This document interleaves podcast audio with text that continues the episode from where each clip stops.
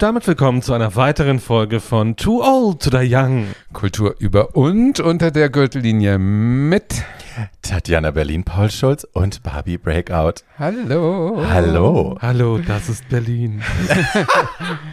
Ihr Das seid so du schneller motiviert. sagen. Wir sind super Hallo, motiviert. das ist Berlin. Ja. Ja. Und vorher noch Datum und Sekunde und Uhrzeit. Wenn Sie diese Anspielung nicht verstehen, sind Sie jung. Herzlichen Glückwunsch.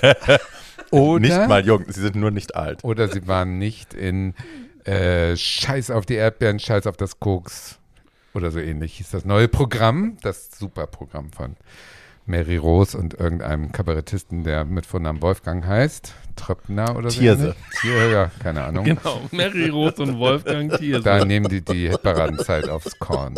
Deswegen Ja, mit dem gerade Koks scheiß drauf. auf die Erdbeeren. Mit, mit, Ja, mit, mit ihrem sowas. neuen Programm Witze mit Bart. Ja. Nein, das war alles ohne Bart und das war sehr, sehr lustig. Sehr schön. Wir nehmen diese Folge auf, äh, ich, ja, am 11. September. Darüber wollen wir jetzt gar nicht reden, über den 11. September. Aber es ist ja gerade Folsom in der Stadt. Stimmt. Ja. Das ist ja, Tatjana und ich haben vorhin schon ein bisschen drüber gesprochen, das ist ja das große Drag-Festival. Für Männer. Ja. Für Männer, ja, Muss, und, absolut. uns Imitatoren. Ja. Muss man wirklich sagen, ne? Also es ist ja, it's a lot of costuming. a lot of performing. Ja, und viel davon ist mindestens so aufwendig wie guter Drag. Ja, aber auch noch, noch teurer, möchte ich Ich sagen. denke, also mein was die Gott. da an Millionen an sich rumschleppen und nicht attraktiv an sich rumschleppen, ist unfassbar.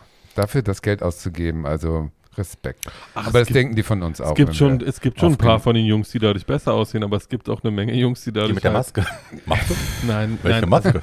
Ich, äh, wie gesagt, irgendwie der neue heiße Scheiß ist ja Puppy Play angeblich. Ja, Habe ich mir jedenfalls letzte Woche Ist von jemandem auch. erklären lassen. ja. Ähm, und das ist ja so ein, das ist ja was, wo ich davor sitze und denke, boah, das ist aufwendig. Also, Na gut, da musst du eigentlich So. nur die Maske und dir so einen Dalmatinerschwanz in den Arsch stecken, dann hast du es schon. Aber es gibt Sachen, die, die richtig ins Geld gehen, glaube ich. Da diese Vollgummi äh, Gummi ist richtig teuer. äh, äh, Kostüme, die die Mhm. da tragen. Und das sind ja auch junge Leute. Also es sind ja nicht nur die Alten, die jetzt sozusagen immer noch einen stärkeren Reiz brauchen und dadurch in Richtung Fetisch gehen, wie ich das immer jahrelang so dachte. Nö. Nee, sind ganz Ich viele glaube, junge. also auch so Lederanfertigungen sind irrsinnig, Irrsinnig teuer. teuer. Also viele von den Jungs haben ja so Ja. maßgeschneidertes Zeug. Ja. Und dann den speziellen Stiefel dazu und den Hut davon und den Ring da durch die Nase von Ja. hier. Also Ja, ja, ich glaube, es ist eine Menge Kostüm und eine Menge Geld. Aber es Ähm, sind alles Drag Queens im Prinzip, bloß in Leder. Also ich habe gestern mal, die Straße war ja proppevoll, so nachmittags um vier. Und ich stand da auf der Kreuzung äh, Axel Hotel Connection Mhm. und habe mich mal so umgeguckt und habe gedacht, Die Achse 90 des Prozent. Ja, die Achse des Bösen und habe gedacht, 90 Prozent Bottoms. Also die Axel des Bösen. Die Achsel Oh. des Bösen. nee, das ist Axel Bulthaupt, das ist ein anderes Thema. Auch unsere Witze haben Bärte, wie ihr seht. Ja. Schön. Tatjana Ja. hat noch was mitgenommen gestern Abend. Nein, leider nicht. Ich bin ja so fetischfrei, was das angeht. Ich habe da keinen einzigen gesehen, der mich jetzt irgendwie heiß gemacht hätte und keiner hat gesehen oder mich als einen gesehen, der ihn heiß macht. Insofern ist da nichts passiert. Na, das ist ja, also nicht äh, irgendwie einige von den Jungs sehen schon ganz schick aus, aber es ist halt irgendwie so, ich denke dann mal, wenn man sich mit so viel Butch behängen muss, bevor man sich Butch fühlt, ist es dann noch Butch? It's Performance Art, wie, It's unsere, Performance wie Art. unsere Freundin das RuPaul gesagt Ja, hat. Ich will das auch gar nicht naked and the rest is drag. Ja, genau, ich will das auch gar nicht kritisieren, sondern es ist irgendwie Ja. so, ähm, ich setze mich halt davor und denke, also für eine Stunde ficken ist mir jetzt zwei Stunden kostümieren ein bisschen aufwendig. Naja, gut. Sagen die Leute da, auch, die nicht verstehen, dass ich mich anmale für einen Wollte Fick. ich gerade sagen, hat, hat, hat Barbie damals anders gesehen, ja. Ja. Same. Aber da sind wir schon mitten im Thema und unser Thema heißt Mitten drin. Drag. Ja. Heute Es geht's. ist eigentlich überraschend, dass wir das im, in den letzten anderthalb Jahren noch nie gemacht haben. Na, weil es auf der Hand liegt. Das glaube ich auch. Es ist uns nicht eingefallen, weil wir, Ja, weil wir sind. der Wald vor lauter Bäumen. Ja, genau. Ja. Also Vor lauter zwei von Margots. drei. zwei von drei haben es halt oh, immer. eine, eine sehr stabile Äh, Eiche. Wie schön. Ne? Schön. Aber insofern, äh, lass uns mal starten Und mit so unserem Holz. beliebten ähm, Startspiel Fuck Mary Kill. wir haben immer ganz viele natürlich- Briefe bekommen. Und Bekommen wir deswegen viele Briefe? Hast du doch gesagt. Vergessen. Habe ich dazu was also gesagt? wir bekommen, ja, wir du bekommen, hast doch gesagt, dass wir da immer ganz viele Fanbriefe zu bekommen. letzte Fuck Mary Kill? Ja, hast du okay. Letz- egal. Egal, Ja, was, was interessiert sie, Wochen? Absolut, absolut. Ich bin ja gesegnet mit einem tollen, äh, verschwindenden Gedächtnis und insofern ist für mich sowieso jede Folge Tatjana neu. vergisst schon auf der Mittelstrecke. Ja, absolut. Ja, das ist doch schön. Deswegen, weil das unser äh, am meisten geliebte, unser meistgeliebtes Spiel ist, spielen wir Fuck Mary Kill mit Drag Queens. So. Sehr gerne. Soll ich denn mal anfangen? Mach mal. Wen fragst Ich, du? also wir erklären es nochmal kurz, ne, für die Leute von euch, die uns zum ersten Mal hören, das soll es ja auch geben.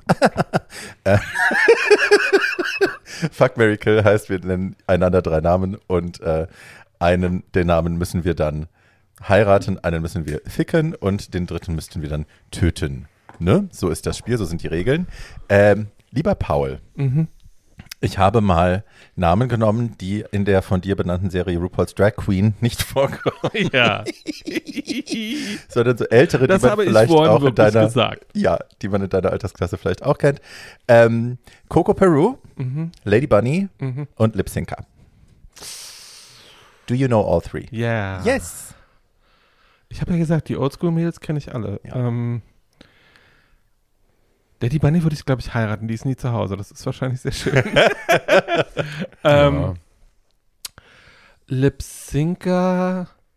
Ich, Lip Syncer ist eine total schlaue und als Karl wirklich nicht unattraktive Person, finde ich jedenfalls. Ich finde, die sieht aus wie Fräulein Rottenmeier als Mann.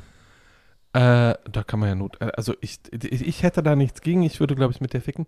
Ähm, und dann müsste Coco sterben. Das Oh. ja, das ist mir total unangenehm. Also, äh, aber Lip Syncer sterben zu lassen. Lip Syncer hat mir einfach schon sehr viel Freude gemacht in meinem Leben. Das Ja. ist äh, so. Ich halte Lip Syncer wirklich für eine große Künstlerin. Äh, und deswegen, nicht, dass Coco keine große Künstlerin ist, aber so, so ist es halt im Leben. Irgendwer muss immer sterben. ja, Ja. das stimmt. Ah, well. So, dann mache ich mal weiter. Ja. Mit der Dame zu meiner Linken, damit Sie sich das vorstellen können.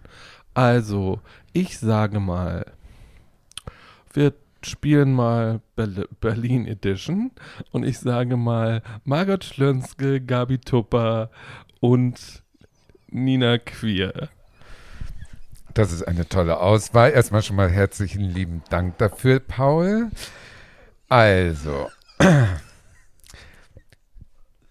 keine von den dreien würde ich jetzt als Drag Queen bezeichnen, aber gut. Also die, Naja, im weiteren die, Sinne. die, die, ähm, wie soll ich sagen, die, die Blockwertin dieser Gruppe, Margot Schlönske, die würde ich natürlich sterben lassen, weil die ist anstrengend.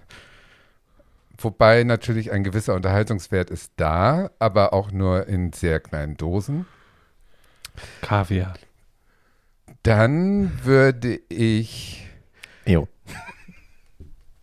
höchstwahrscheinlich, ich weiß ja leider um die sexuellen Vorlieben von Gabi Tupper, wer weiß es nicht, insofern, das sind nicht meine, insofern würde ich sagen, nein, dann müsste ich die ja heiraten. Was geht, wenn sie dauernd als Marlene verkleidet vor mir Marlene imitieren würde, würde ich mir vorstellen können, ich bin vielleicht dann doch mit irgendeiner Version von Marlene verheiratet. Gut, würde ich Gabi Tupper heiraten und Nina Queer müsste ich dann einmal durchnüdeln.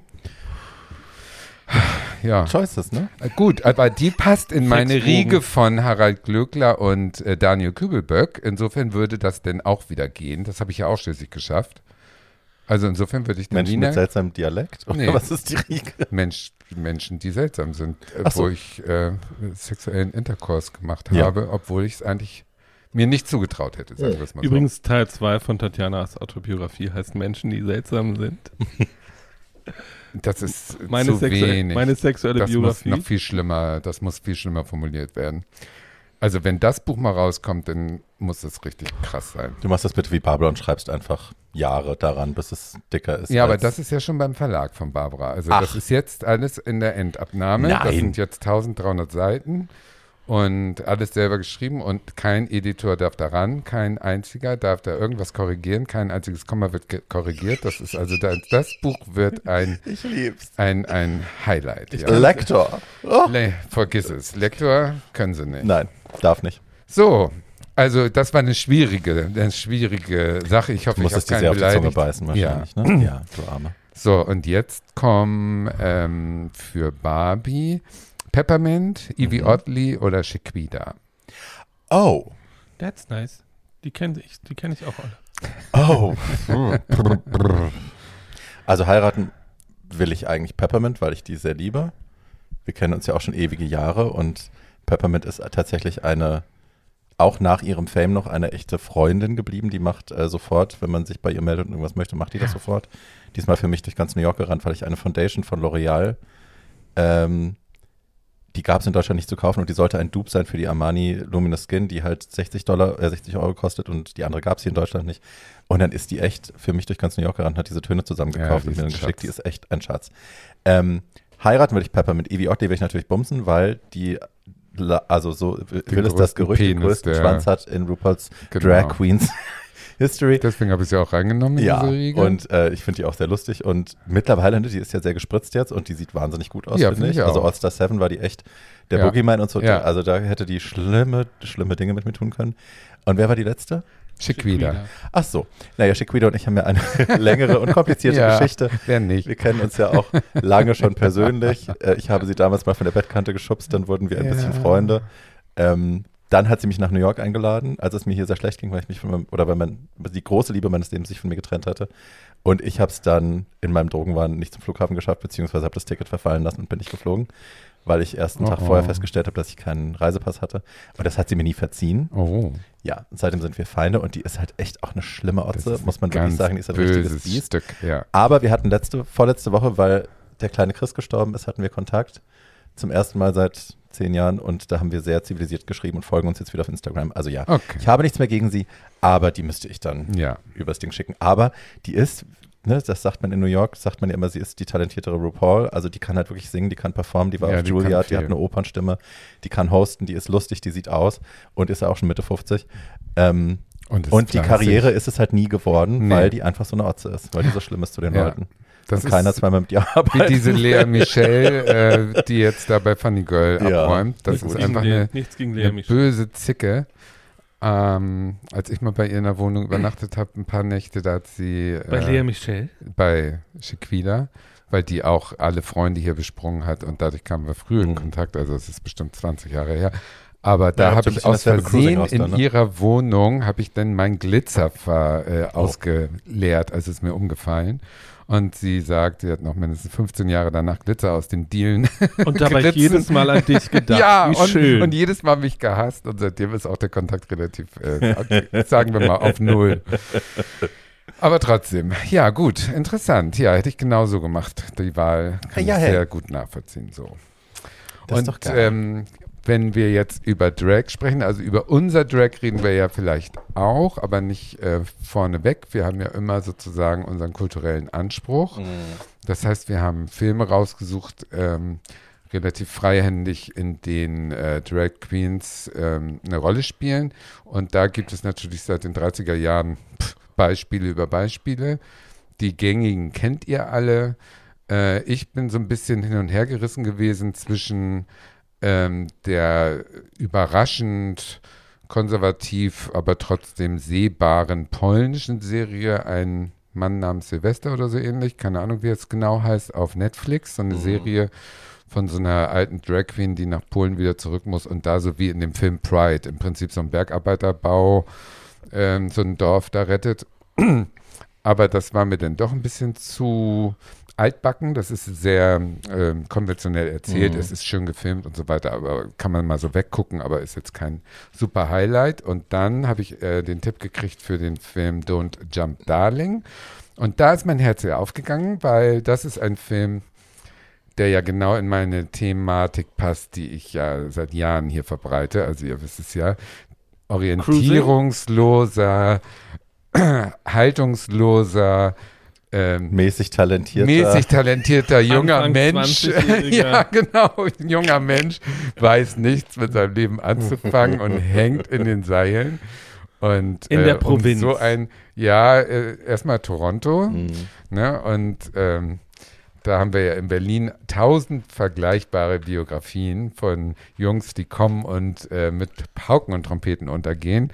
Viele sterben früh, das tut mir dann ja auch mal leid, aber irgendwie kriegen die ihr Leben nicht auf die Reihe. Und genau so einen Hauptdarsteller haben wir in diesem Film und das macht es schon mal Ich interessant. finde ja, in Berlin sterben immer die falschen Jungen. Ja, aber sie sterben und zwar immer noch. Jetzt ist gerade wieder so ein ganz Jungscher gestorben. Also das ist einfach, die sind halt, hat Corona nicht gut getan und vor Corona war es auch nicht gut und ich weiß es nicht. Also diese Stadt. It's easy to get lost. Ja, here. it's easy to get lost, genau. Und dieser junge Mann in diesem kanadischen Film von 2020, ist so eine typische Covid-Produktion irgendwie, im Lockdown gedreht, von einem schwulen äh, Regisseur, der auch seinen ersten Film gemacht hat und so weiter. Ähm, der ist also in Toronto lost, äh, will wie viele, ähm, die keine Ahnung haben, wo nun der Lebensweg hingeht, Schauspieler werden, äh, wird es nicht, sondern nimmt den Seitenabzweig äh, als so eine ähm, möchte gern Drag Queen, also beziehungsweise ist im Prinzip ein Junge, der sich schminkt und der in die Szene geht und als der erste Auftritt kommt, äh, kriegt er Angst und äh, bricht ab, läuft also weg. Äh, parallel wird er von seinem reichen schwarzen Lebensgefährten betrogen oder rausgeschmissen, weiß ich jetzt nicht mehr. Also auf jeden Fall zerbricht die Beziehung. Und ähm, ihm fällt nichts anderes ein, als wieder dahin zu laufen, wo er herkommt, nämlich in die Provinz. Und da geht er nicht zu seiner Mutter, die relativ tough ist, sondern er geht zur Oma in das Haus von der Oma, die inzwischen alleine wohnt in so einem riesigen Haus. Und ab da wird die Geschichte, also nach fünf Minuten ist er da schon im Film jetzt angelangt. Und ab da wird die Geschichte jetzt auch schauspielerisch interessant, weil die Oma wird gespielt von Clarice Leachman. Der fabelhaften Gloris Leachman. Ja, ich kenne sie ehrlich gesagt nur aus The Nanny, als sie einmal die Gouvernante von Niles äh, spielt. Aber 71 hat sie schon einen Oscar gewonnen und ist eine verdiente ähm, amerikanische ähm, oder höchstwahrscheinlich kanadische in Amerika Ja, groß Amerika. gewordene Comedian, die glaube, die- tausend gute Rollen gemacht hat und die eine Riesenkarriere gemacht hat mit sehr, sehr vielen Preisen. Und wenn ihr die seht, dann werdet ihr euch auch höchstwahrscheinlich sofort an das Gesicht erinnern. Die, Die Kids immer, kennen die aus Malcolm mittendrin. würde ich Oder aus, Ja. American, oder aus American Gods. die hat alles gespielt, was nicht, äh, ja, was frei war. Und in dieser Rolle ist sie wirklich 94 und spielt ihre letzte große Rolle. Sie ist inzwischen gestorben, 2021 mit 94 Jahren. Und ähm, spielt also die Oma von diesem entwurzelten Jungen, die an, am Rande der Demenz und des körperlichen Verfalls in diesem Haus lebt und äh, aber festhält an, an einer gewissen Autonomie, die sie aber nicht mehr bewerkstelligen kann. Und das merkt der Junge natürlich. Der zieht da ein und der merkt, Oma ist zwar noch im Kopf fit, weil die hat nur böse One-Liner, also die haut ihm äh, einen trockenen Spruch nach dem anderen um die Ohren. Aber sie äh, kann sich nicht mehr richtig waschen und sie kann nicht mehr, sie ist orientierungslos ein bisschen und so. Und er denkt, okay, ich kann die jetzt nicht so alleine lassen, ich muss ihr helfen, weil die Mutter im Prinzip will die ins Heim bringen, die hat selber ein Leben und die hat keine Zeit, sich um die Oma zu kümmern. Naja, und dann bleibt er. Und dann entwickelt sich was ganz Schönes, nämlich dass parallel sozusagen gezeigt wird, dass der Enkel am Anfang seines Lebens überhaupt nicht weiß, wo er hin will und die Oma am Ende ihres Lebens auch überhaupt nicht weiß, wie sie das jetzt in Würde ähm, hinkriegen soll. Weil sie will nicht ins Heim, aber sie kann auch nicht mehr allein in dem Haus und beide sind so am struggeln und das parallel macht die Geschichte ganz schön. Zwischendurch wird natürlich jetzt gezeigt, wie sie jeweils an ihr Ziel kommen. Also die Entwicklungsgeschichte des Jungen bedeutet natürlich, dass er sich irgendwie als Drag Queen ähm, professionalisiert und sich ähm, durch diese Trennung arbeitet und am Ende dann äh, einen super Auftritt hat in dem Original. Ja, super Auftritt in Anführungsstrichen, aber immerhin. Äh, die, die, die, Das ist, glaube ich, so gemeint, dass es ein super Auftritt ja, ist. es soll ein So. super Auftritt sein. Ja. In dem Laden, wo er am Anfang weggelaufen ist vor Angst, hat er dann zum Schluss seinen riesen super Auftritt. Insgesamt sind die Songnummern natürlich alle viel zu lang und das, da merkt man auch, dass der Film dann doch nicht genug Inhalt hatte und dass sie es versuchen. Und er nicht gut genug ist als Queen. Ja, er ist ja auch sowieso so ein kleines Weichei und Ja. so. Also, aber wie gesagt, das Weichei ist gut besetzt gegen diese knallharte Oma, die halt dann irgendwann äh, beschließt, ähm, Tabletten zu nehmen, äh, weil sie sich dann lieber autonom und selbstbestimmt äh, verabschieden will, als, ähm, als sozusagen, sie merkt natürlich, dass der Enkel da bleibt, um ihr zu helfen und das will sie auch alles nicht und so weiter und so fort. Also die Oma findet einen Weg aus dem Dilemma, und der junge Mann findet einen Weg aus dem Dilemma. Das ist keine neue Geschichte. Also, dass man so ein Gespann nimmt, äh, alt und jung und äh, die beiden auf ihrem Weg begleitet, so ein bisschen. Das ist auch natürlich sehr konventionell gemacht, aber es ist trotzdem ein Film, der einem am Ende des Tages doch ein ganz gutes Gefühl gibt Hm. und den man gut gucken kann und wo ähm, Drag nicht so altmodisch präsentiert wird wie bei diesem, äh, bei diesem polnischen Oper, sondern Hm.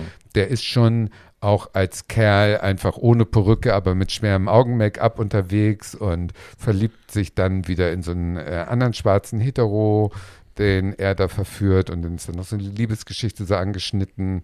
Also es passieren noch so ein paar Sachen, die ihn, ähm, die den Film in den 2020er Jahren verortet. Und das ist ja ganz schön eigentlich. Hm. Also insgesamt hat er mir ganz gut gefallen.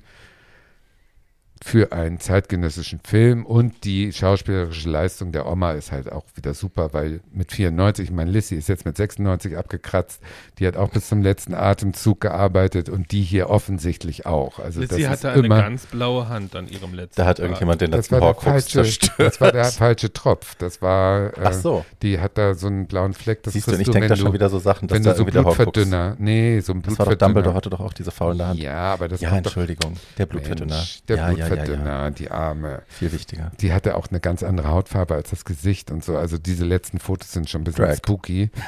Aber gut, also die hat einen Schlaganfall gekriegt und war dann über zwei Stunden tot, so nach dem Motto. Und so war das bei der hier jetzt auch. Die hat den Film abgedreht und dann. Und Muss das ist ja ein sagen, also schönes sie Ende. ist halt echt das Highlight des Films. Ne? Sie ist also, das Highlight. Das ja, Buch ist so, hm, der. Junge ist so, hm, aber Ja. ne, Ja, ja. sie rockt das Ding. Ja, der Junge hat einen schönen Arsch und schöne. Ich mag ja diese Schlafzimmeraugen. Ja. Ich finde ja immer so Schlafzimmeraugen süß. Vicky ist übrigens gerade 70 geworden und hat auf Mykonos gefeiert, aber das Na, nur guck. nebenbei. Na, Zum wie schön. Thema Die hat ja auch Schlafzimmeraugen. Schlafzimmeraugen. Ja. Kann sich das leisten. So, und eine, So, Küchen, halt. eine Küchenstirn. Hm, Was ich dazu sagen möchte, ist, dass natürlich die ähm, Drag Queens in diesem Film sind alles sehr bekannte kanadische Drag Queens. Äh, Tainomi Banks, Miss äh, Fiercelicious Fiercelicious. Fiercelicious und Faye Slift. Fierce Wobei- Delicious ist gerade bei Drag Race Kanada bis ins Finale gekommen. Ja, und Tainomi Banks ist bei Drag Race Kanada erste Saison als Vierte ausgeschieden, hat aber dann eine Karriere gemacht, immerhin, dass sie jetzt da eine, äh, nicht eine Hauptrolle, aber eine äh, Mhm. gute Nebenrolle gekriegt hat und ähm, in Kanada ein bekannter Name inzwischen geworden ist. Die haben alle Karriere gemacht, interessanterweise im einmal durch Drag Race, aber davor im Lockdown, weil das sind alles äh, Queens, die äh, über online plötzlich viele Follower gefunden haben und dadurch auch erst für Drag Race interessant wurden. Das ist ja jetzt für Drag Race UK immer so ein Ding gewesen, dass sie da tatsächlich, ne, weil ich meine, das ist ja landfremdes Casting, das sind ja Leute, die, die Leute, die das casten, leben ja nicht in UK, sondern das sind ja die Amis, ähm, dass die natürlich nach Followerzahlen gehen und das war Ja. in jeder Season so, dass sie halt Queens hatten, die einen riesen Following hatten und visuell stunning sind. Ja, Äh, und dann ist halt immer die Frage, können die aber auch, also haben die Skills, sind die schnell, sind die, die haben lustig? keine Bühnenerfahrung. Es gibt zum Teil. Mädels, die können das Ja. dann, genau, und es gibt andere, die Ja, dann so Gothic das Candle, die dann halt total versagen und Genau. so. Ja, Ja, Das ist wird wieder interessant, auch weil in da- der neuen Staffel spannend. da wird sich, da, da ändert sich auch was gerade in der Drag Queen äh, Szene, dass eben die die Jungen, die über online sozusagen äh, Mhm. bekannt und berühmt werden, nicht mehr diese äh, Tour de Force à la Sherry Vine hinter sich haben, äh, auf, auf von kleinen Bühnen auf große Bühnen äh, sich hochzuarbeiten. vom Schuhkarton in Carnegie Hall. Genau, oder wie Tatjana Never. von. Schuhkarton zu Schuhkarton. Ja. ja. Ne, das ist äh, vorbei. Also da sind die Neuen jetzt, ähm, plötzlich kommen die auf eine Plattform, die kennen höchstwahrscheinlich nur als einzige Bühne die Drag Race Bühne mit einer Jury vorne und mehr kennen die gar nicht als Merke aber auch, dass das Publikum, also das Publikum ist ja oft genauso jung wie die Mädels, die sich da anbieten, dass die oft auch so klassisches Drag, gutes Drag, sage ich jetzt mal, also gutes Bühnendrag, ähm, halt gar nicht mehr kennen. Insofern sind die total okay damit, wenn da so eine Maus steht und halt Genau. ne, ihren. Lip-Sync da in die, in die Ja. Menge schreit und irgendwie vom einen Bein aufs andere hüpft, sind die alle so, wow, iconic, legendary, wow, you're amazing. Und ich denke mir so, you don't know shit. you Ja. don't know shit. Ja, da verschieben sich die Maßstäbe Wahnsinn. ein bisschen. Ja. Wahnsinn. Aber ja, Ja. it is what it is. Ja. Und man will auch nicht die alte Frau sein, die ständig sagt, früher war alles besser. ja, sind wir aber. Aber meine Güte. Ja. Also, ich gucke mir manche Performances an und denke mir, okay, wow, ja, cool. aber ist so, müssen wir mit leben. Ja. Äh, jede Generation hat die Drag Queens, die sie verdienen. Insofern, Ja. go for it, girl. Ja, das ist erstmal sozusagen das, was ich ähm, dazu zu sagen habe zu diesem Film. Wie Cuteness. fandet ihr den denn? Paul. Ich fand es eine nette kleine Indie-Produktion. Ich habe Mhm. mich ich war ganz war ganz glücklich darüber, den gesehen zu haben, weil ich äh, wir hatten es ja neulich schon, weil ich immer denke, sowas gibt es überhaupt nicht mehr. Also dass jemand, der ist natürlich von von so Indie-Meisterwerken aus den 80ern und 90ern äh, meilenweit entfernt. Der ist, erzählt einfach nur eine relativ konventionelle Geschichte auf relativ konventionelle Art. Macht es aber schön, also das sind nicht anderthalb Stunden verschwendete Lebenszeit. Es ist kein Meisterwerk, aber man kann sich damit ganz gut amüsieren. Ja, finde ich auch. Ich hatte so ein bisschen so Filmhochschule Abschlussfilm-Vibes zwischendrin, dass ich Ja, dachte, ja. also jetzt so vom Buch Es ist her ja- und von der, Es ist ja auch, so- also das ich schreibe ist, sehr, also wahrscheinlich hat der sowas ähnliches ist ja auch ein erlebt, Langfilmdebüt. ne? also es so, ist ja das ein Debüt und der halt Typ schon. hat da seine eigenen Erfahrungen und so, ja, ja. Und das merkst du halt. So, aber das ist ja nicht immer schlimm. Absolut nicht. So. Überhaupt nicht. Und solche Filme, dass die noch gemacht werden, dazu gehört auch The Swan, über den wir schon mal Mhm. kurz gesprochen haben mit Udo Kier. Das sind äh, Filme, die vielleicht, ja, Swan Song, genau, die ein bisschen unbeholfen daherkommen, aber trotzdem äh, so eine berührende Geschichte erzählen. Und man kann sich von sowas immer noch entführen lassen. Also ich muss nicht immer nur diese Hightech, super glossy Filme gucken, sondern Right. kann auch so kleine kaputte Filme gucken. Ja, und Ich wenn finde- dann, wenn dann dazwischendurch so eine ikonische Figur Ja, wie Gloria ja. Leachman rumläuft, Hi. äh, dann kann man das immer machen. Ich gucke einfach so, so, ich kann dann auch nur, nur für eine Schauspielerin so einen Film gucken, das ist Ja, total ich okay. auch. Und ich fand diese Inszenierungsidee in dieser Minibar, äh, und diese Minibar heißt auch Mhm. Minibar, also äh, irgendwie, keine Das ist ja Ahnung. nur so ein Schlauch 30 Sätze, 30 Sitze und ein Schlauch oder so. Mhm. Äh, so, ich fand die Kameraarbeit für den Raum und für die Mittel, die die offensichtlich zur Verfügung hatten, also der Film hat garantiert keine Millionen gekostet oder Mhm. weniger. Ja, es ist so ein bisschen Ähm, Berlin-Feeling, ne? Und Wir kennen ja so eine ähm, Bars. ich fand das, ich fand das ganz, ich habe dem, ich habe dem Hauptdarsteller auch gerne dabei zugeguckt, was er da gemacht hat. Also war alles schön. Ja. Ähm, war alles, es ist jetzt aber, ist jetzt aber nichts, woran ich nächstes Jahr noch denken werde. Naja, da ich ja sowieso alles innerhalb von drei Monaten vergesse, könnte mich Zwei ruhig Wochen, in zwei Wochen, zwei Wochen. wieder fragen und ich erzähle genau dasselbe nochmal Habe völlig ich eigentlich schon über begeistert. diesen Film gesprochen, mit dieser sehr alten Frau. genau, mit dieser sehr alten Frau. Ja. Ich weiß gar nicht Die mehr, mit den Falten. ist. Die, so. Sag schon, nicht Hilde, die Klo- andere. Doris, Klogies, Doris, wie Klo, Klostein, lutsch mich. Die da, dich kennen die alle. Ich kenne die nur so Nanny. Ja. Ähm, also ich, ich spreche über einen, ich spreche über eine Doku über einen älteren Star, nämlich Divine. Ähm, und ich will das Ganze ein bisschen einbetten, noch in eine mini, mini kleine History lassen, weil so viel von dem Drag-Verständnis, was heute vorherrscht, eben davon geprägt ist, was RuPaul's Drag Race den Kindern beigebracht hat. Und äh, Drag hat ja so eine viel, viel längere Kultur schon und äh, viel, viel diverse Stars gehabt und äh, viel spannendere politische oder auch überhaupt nicht politische, einfach nur anarchische ähm, Strömungen hervorgebracht, dass es so ein bisschen schade ist, dass es jetzt heute Ja. immer alles nur äh, mit RuPaul's Drag Queen, um mit Paul zu sprechen. Ja, aber dafür sitzen wir der ja hier. RuPaul's Drag Race nicht guckt. Genau ich weiß, das, was Blasphemie, jetzt kommt. aber ich tue es einfach nicht. Dafür sitzen wir hier, um diesen Fokus nochmal zu weiten und für die, die nur RuPaul Drag Queens kennen, ein bisschen nach hinten alles aufzumachen. Right. Nach hinten immer. aufzumachen machen wir ja sowieso Nach hinten gerne. aufmachen, that's what she said. Ja. Hi. ähm, die Geschichte von Drag, ne? also die, die äh, aufgeschriebene Geschichte. Ich glaube, dass Menschen schon immer Drag gemacht haben. Ähm, ich glaube, dass es, äh, solange es äh, Menschen auf dieser Welt gab, Leute gab, die sich gedacht haben, wieso soll ich das anziehen? Ich ziehe das an und das ist hübsch so. Ähm, und damit ist gut. Äh, ich glaube, das gab es immer schon, aber so die aufgeschriebene Geschichte von Drag äh, geht bis zurück ins äh, alte Griechenland, äh, wo Frauen untersagt war, im Theater Rollen zu spielen, Frauenrollen zu spielen. Deswegen haben das Männer getan und viele davon haben das auch gerne getan und mit großer Hingabe Perücken Sag getragen. Du schon It's bei den possible. Pharaonen, nehme ich mal Schatzi, an. It's Glute, possible. Clytemnestra, meine Rolle. Ähm, dann haben wir natürlich, äh, das ist die japanische Kunstform des Kabuki-Theaters, wo es, äh, also wo bis heute Frauen so gut wie gar nicht zugelassen sind oder nur sehr selten. Also es ist eine Kunstform des Theaters, wo auch alle weiblichen Rollen immer von Männern gespielt worden sind. Ähm, dann gibt es natürlich Shakespeare und äh, die berühmte, also ne, etymologisch führt man ja den Ausdruck Drag auf oder die, das Wort Drag auf Shakespeare zurück, weil der seine ähm, Regieanweisung wohl immer mit dem Kürzel DRAG, Dressed Resembling a Girl, versehen hat. Ähm, und deswegen nennen wir uns heute so.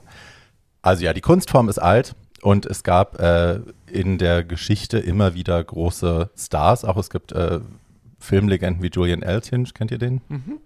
Der äh, 1880 geboren wurde und ähm, zu, also ne, Schauspieler war, nur in Drag performt hat und äh, an irgendeinem Punkt in seiner Karriere tatsächlich der höchstbezahlte Schauspieler der Welt war. Und äh, he performed exclusively in Drag. Also es gab schon diese ähm, Drag-Superstars tatsächlich lange bevor es RuPaul. RuPaul und andere Mäuse gab. Gut, wir sind im Jahr 1880, ja. Nein, nein, nein, ich arbeite mich nicht chronologisch vor, keine, keine Sorge. Ähm, es gibt ja diese Linie zwischen Drag und Crossdressing und dann auch immer das Fragezeichen historisch, waren das Transpersonen oder nicht. Wir können das heute nicht beurteilen. Wir können die Leute nicht mehr fragen, wir können ihnen aber auch nichts aufdrücken, rückwirkend, aber es gibt ähm, immer wieder eben legendäre Figuren, die äh, in den Geschichtsbüchern stehen, weil sie die Kleidung des anderen Geschlechtes getragen haben und dadurch irgendwie auch iconic wurden, waren, wie auch immer. Ähm, von Jeanne, Jeanne d'Arc habe ich ja schon gesprochen. Es gibt auch die Legende, ähm, die nicht historisch verbrieft ist, aber äh, die, das, die Geschichten halten sich ähm, von, einer, von einer weiblichen Päpstin, also die in Male Crossdress Johanna. Drag, genau, ähm, tatsächlich wohl, so will es die Legende, ähm, zum Papst gemacht wurde und dann aber natürlich auch von den, von den Christen dann gelyncht worden ist, ermordet worden ist, als man rausfand, dass sie eben äh, eine Frau ist. Unter den Talaren, ähm, Das Blut von tausend Jahren.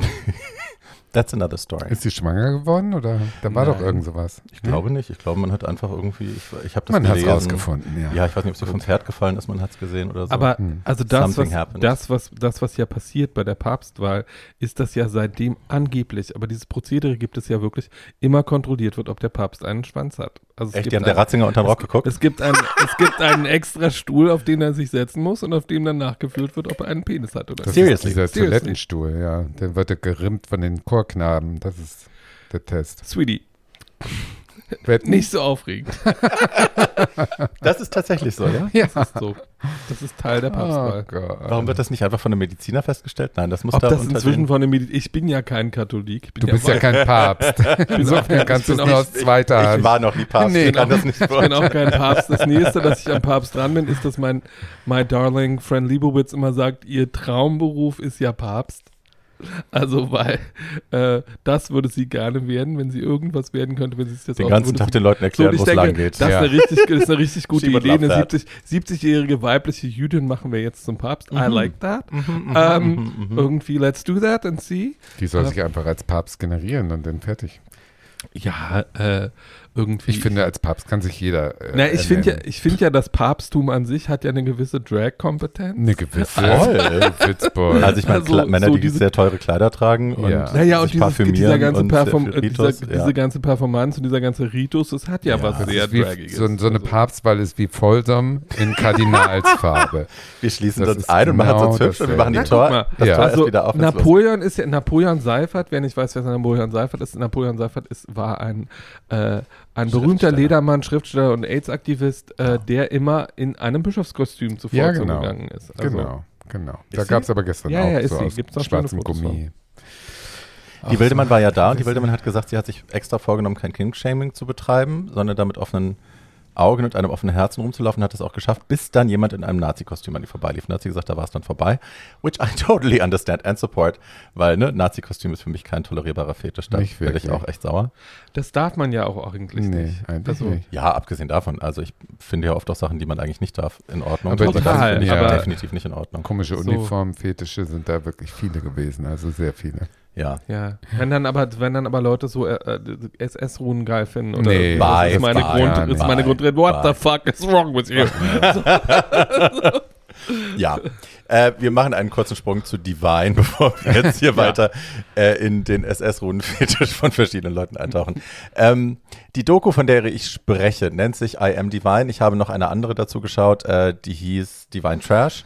Ähm, aber hauptsächlich reden wir über I Am Divine. Die ist von 2013. Äh, Regie geführt hat Jeffrey Schwartz. Ähm, und es geht um, haha, äh, die große, ja, the, the Ultimate Midnight Movie Star, die berühmteste Drag Queen der Welt vor RuPaul, war sie ja tatsächlich. Ja. Ja. Divine. Ähm, 1945 Wobei- geboren. Wobei? Amanda Lear ist natürlich auch Aber dann hart ist eine Transfrau. Amanda Lee, sagt man jedenfalls. Sagt Also, man jedenfalls. wissen So. wir, sie behauptet das Gegenteil, aber Ja, Transfrau. Okay, Keine gut. Drag Queen. Ja. Ja. Ja. das ist aber auch noch Ja. eine Sache, über die wir nachher mal reden müssen. Also das, warum Leute so Schwierigkeiten haben, Drag und Trans auseinanderzuhalten, hängt ja auch damit zusammen, dass man immer wieder Männer in Transrollen besetzt und die Leute denken, es ist performativ, wenn es um Ja. Identity ist. Ja, darüber reden wir gleich noch. Ähm, wurde geboren 1945 in Towson, Maryland, also in der, in der Nähe von Baltimore, als Harris Glenn Milstead, wurde aber immer Glenn genannt, war ein nettes, dickes Kind. Ja.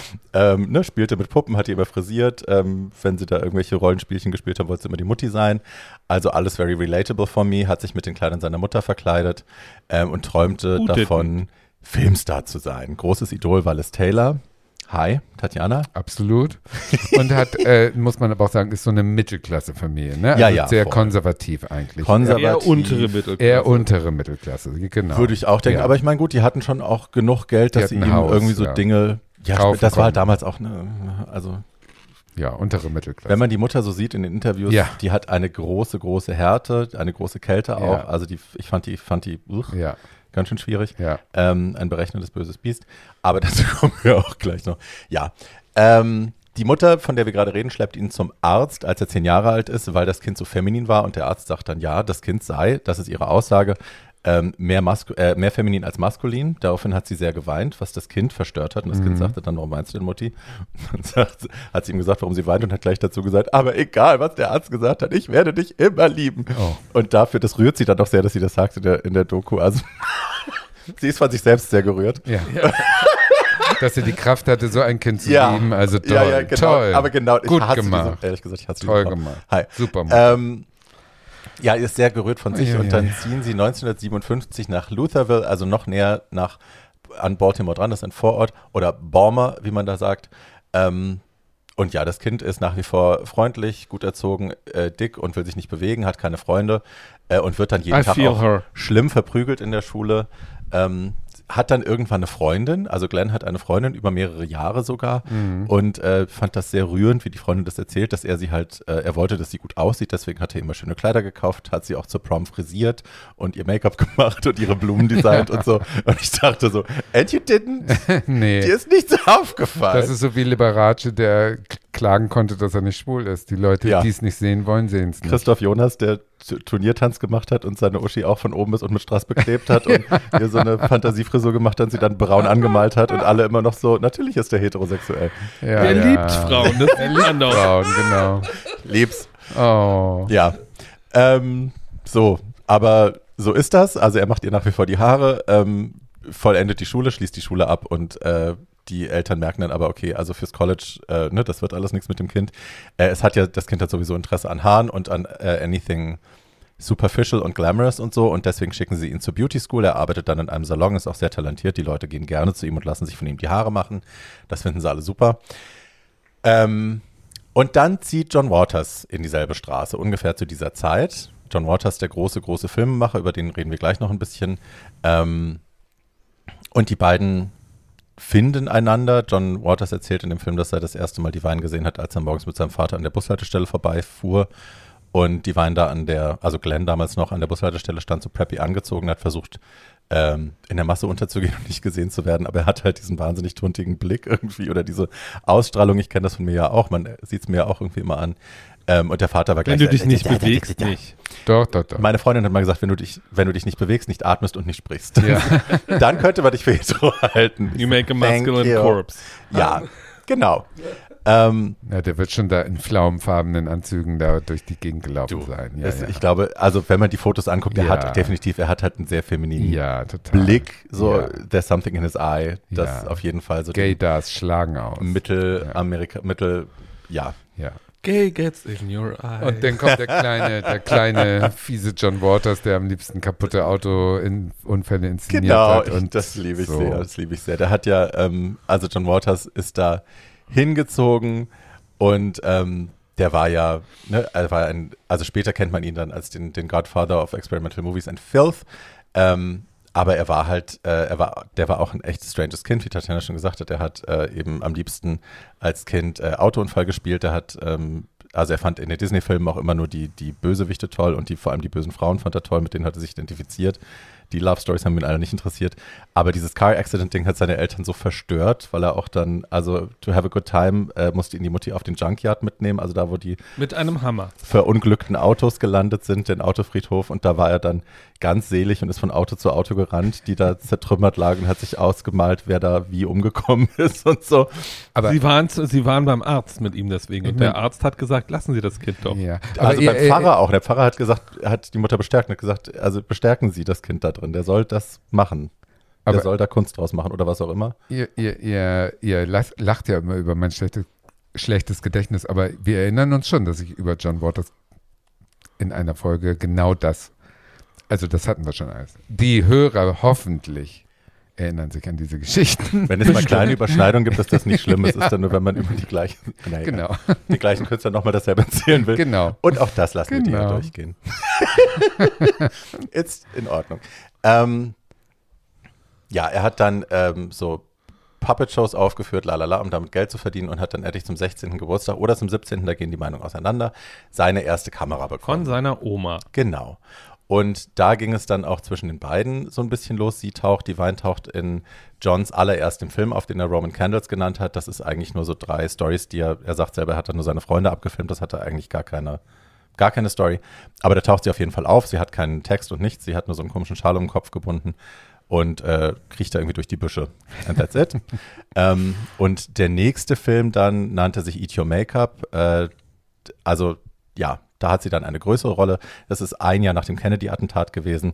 Und ähm, es wird mehrfach in dieser Doku behauptet, dass sie die ersten waren, dass sie überhaupt der erste Mensch war, der Jackie Kennedy nach dem, nach dem Attentat auf John F. Kennedy gespielt hat. Und sie haben halt diese Szene nachgestellt, wie er erschossen wird und sie kriecht da über das, über das Heck dieses Autos und so. Ähm, also es war von Anfang an klar, das, was wir hier machen, ist äh, grenzüberschreitend, das ist irgendwie weird und ja, wir haben, wir Das- machen das eigentlich am Anfang nur für uns so. Ja, Paul? Sie haben in der, ich liebe diese Geschichte deswegen, ähm, sie haben in der Autoauffahrt von John Waters Elternhaus das Kennedy-Attentat nachgestellt und komplett mit Ketchup. Und dann hat irgendwo, und, äh, John Waters Eltern haben gefragt, was macht ihr denn da? Und sie haben gesagt, nichts. Und dann, hat, dann hat aber irgendwann, also äh, die Wein war als Jackie Kennedy verkleidet und auch so mit dem Bl- Blut auf dem Kleid und so. Und sie haben das auch alles abgedreht, aber dann hat irgendwann, äh, so einen Tag oder zwei später, weil sie das Outfit nicht wegschmeißen wollte, weil sie dachte, sie könnte das noch reinigen lassen, hat die Wein dieses Outfit in dem äh, in dem Kofferraum von dem Auto ihrer Mutter versteckt. Da hat sie, da hat Mama das natürlich gefunden, wie der so. Und John Waters sagt, sie waren da beide 17 und äh, die Wein hatte ein schweres Marihuana-Habit. Ähm, und war komplett bekifft, als Mama das fand und in ihr Zimmer kam und sagte, was ist das denn? Und ihre Antwort war, darauf, sie war einfach schwer stoned und hat einfach gesagt, I am Jackie Kennedy. und ich denke, das war genau so, weil das muss man sich gar nicht ausdenken, das passt total. Und daraufhin hat sie dann 14 Tage Stubenarrest bekommen. Wo sie sich hundertprozentig dran gehalten hat. Ja. Ja. Süß. Ähm, also sie hat da mit, mit John Waters und mit den Leuten um ihn rum, hat sie so ein bisschen ihren Tribe gefunden. Ne? Sie war ja vorher, hat sie sehr sich bemüht, sich anzupassen und in der Masse unterzugehen. Und jetzt hat sie so ein bisschen ähm, Leute gefunden, die so die andere Seite aus ihr rausgekitzelt haben, wo sie das Gefühl hatte, ich muss mich gar nicht verstecken, sondern ich kann vielleicht sogar ich selbst sein und werde dafür respektiert. Ich kriege dafür Lob, wenn ich ähm, ich selbst bin, wenn ich äh, das mache, was ich, ne, ich habe als Kind schon die Kleider meiner Mutter getragen, jetzt irgendwie ziehe ich mir ein Jackie Kennedy-Kostüm an und werde gefeiert und kriege Applaus und die Leute finden, ich bin was Besonderes. Ähm, ja, also sie hat da zum ersten Mal, glaube ich, diese Art von Zuspruch bekommen und das Gefühl, ich bin jetzt nicht aussätzlich und muss mich zu Tode schämen dafür, was ich bin, sondern ich habe hier irgendwie Leute, die das, die ähnlich sind und wo das irgendwie in Ordnung ist. Ähm, Film, der, die Doku stellt das nach oder zeigt das alles mit Original? Also wie also wird es das sind, filmisch es jetzt sind, or- also es erzählt? sind Originalsegmente dazwischen, aber es ist jetzt nicht so, dass man da wirklich die ganzen Szenen sieht. Okay. Nö. Aber es gibt Interviewsegmente mit, ähm, mit Leuten, die damals dabei waren. Also die, die noch leben, Mhm. leben ja auch nicht mehr alle. Aber Ming Stoll zum Beispiel, die ja viele von euch auch kennen, Mhm. aus äh, Serial Mom zum Beispiel, ähm, die lebt halt noch und die Okay. erzählt tolle Sachen. Ja, und man sieht halt so ein paar Super 8 Schnipsel, aber es ist jetzt nicht so, dass man da wirklich die ganzen, Nee. die ganzen Ja, tollen Mings- Sachen sieht. Ming Stoll wurde ja auch gerade kurz sehr berühmt. Äh, mal wieder, äh, nachdem der Supreme Court in den USA das Abtreibungsrecht in Frage gestellt hatte, gab es ja dieses Ming Stoll-Meme aus Desperate Living, wo sie einfach aus dem Fenster hängt und schreit, I hate the Supreme Court! Toll. Ja, als die Wein dann, ne, sie hängt mit dieser Gruppe rum, mit diesen Leuten und als sie dann ähm, ihren Eltern erzählt, äh, übrigens, ich bin schwul, ich nehme Drogen, also ich kiffe und ich nehme auch LSD ähm, und ich trage Frauenkleider in meiner Freizeit, schmeißt die Mutter sie kurzerhand raus, ne, sagt, okay, hier ist jetzt vorbei und auch da beweint sie sich in der Doku selbst ganz dolle für, dass sie, dass sie so schlimme Dinge ähm, sagen musste. Also eine Einsicht oder Empathie für das eigene Kind sieht man eigentlich bei ihr, sucht man Gar vergebens. nicht. Das ist immer nur so, sie tut sich selber leid. Ja, auf jeden Fall hat sie das Kind rausgeschmissen und mit ihm gebrochen. Die Wein wird dann bei Freunden gewohnt haben oder so, das wird im Film nicht klar. Ähm, aber sie machen halt weiter diese Filme und ich glaube, es ist, also ne, es war halt wahnsinnig teuer natürlich. Die hatten alle irgendwelche kleinen Jobs, das war alles selbstfinanziert, die hatten kein Studio-Backing ähm, und es wurde halt alles auf Film geschossen. Also das war ne, lange vor Digitalkameras, das heißt, jede Rolle Film hat gekostet und musste entwickelt werden. Das heißt, man musste sich auch sehr genau einteilen, was man schießt. Das war nicht, dass man einfach durchlaufen konnte, weil ne, alles teuer. Ähm, selbst wenn das schrottige Super 8 oder was haben sie da benutzt, so, so äh, von der Wetterstation irgendwelche Kameras waren, ähm, it was still expensive shit. So. Ja, und das, was man, also das irgendwie, Waters wird ja gerade bei den frühen Kurzfilmen, das sind so ein Dutzend oder irgendwie sowas, die ab und zu nochmal auf äh, Indie-Filmfestivals laufen, wird er ja immer gefragt, wo die ganze B-Roll geblieben ist. Und es gibt einfach von den ersten Vieren, gibt es keine B-Roll, Mhm. weil er hat einfach das gedreht, weil er am Anfang auch gedacht hat, ein Movie funktioniert, indem man die Kamera anschaltet und das, was man dann gedreht hat, spielt Ja. man in einem Kino ab. Und die ersten Abspielungsorte für diese, für diese Filme waren übrigens protestantische Kirchen in Baltimore. Basement. Basement. Es gibt, äh, wird ein Mensch wird, sagt im Interview, ja, er ist da hingegangen, weil, und er dachte, Underground-Film heißt, es ist halt auch Underground. Also man geht eine Treppe runter in der Kirche und deswegen heißt es Underground. Ja, diese Filme sind, ähm, erfreuten sich. Ja, die sind super schwer zu gucken. Man Ja. kann die heute, glaube ich, fast gar Nee. nicht mehr gucken. Also nur noch mit so einem ku- kulturhistorischen Blick, dass man das anguckt und sich denkt, ja, okay, oh, weird. Ähm, aber ja, Ja, schwierig. schwierig. Ich finde auch die, die dann später noch erfolgreicher werden, zu denen wir gleich noch kommen, Female Auch Trouble und so, ja. selbst die finde ich noch so schwierig. auch. dass Ich nicht. Nicht Ich mehr gucken. Ich finde die großartig. Good for you. Aber ich muss die nicht mehr gucken. Ich auch nicht. So, ähm, ich finde es eher bad, to be honest. Aber wirklich, du findest so, so, so Female Trouble oder sowas findest du bad, weil das ist doch einfach zum Schreien komisch. Ich finde es halt Nee. nicht gut genug, dass ich es komisch finde. Ja. Und also ich finde es halt, also ist das mit den Vergewaltigten im Keller da, wo Ja. die Frauen Ja. Kinder Ja. kriegen müssen? Ja, ganz das schlimm. ist Pink Flamingos, glaube ich. Ähm, aber auch diese, also das mit der Kastration meinst du, ne? Mhm. Ja, ja. Aber das ist derselbe Film, wo dann auch dieses Huhn in diesem Trailer, also wo sie dann da irgendwie Sex haben und dieses Huhn ist die ganze Zeit dazwischen, wo du weißt, das Huhn hat auf jeden Fall Schaden genommen. I don't want to see that. Also, Aber das gibt doch diese ikonischen Momente, so, äh, so, die Hundescheiße. nein, nicht die Hundescheiße, sondern irgendwie, what's your political canon? And then, kill everybody! Kill everybody. Support genocide! Aber da reicht ja der ikonische Moment. Ja, ja, that's true.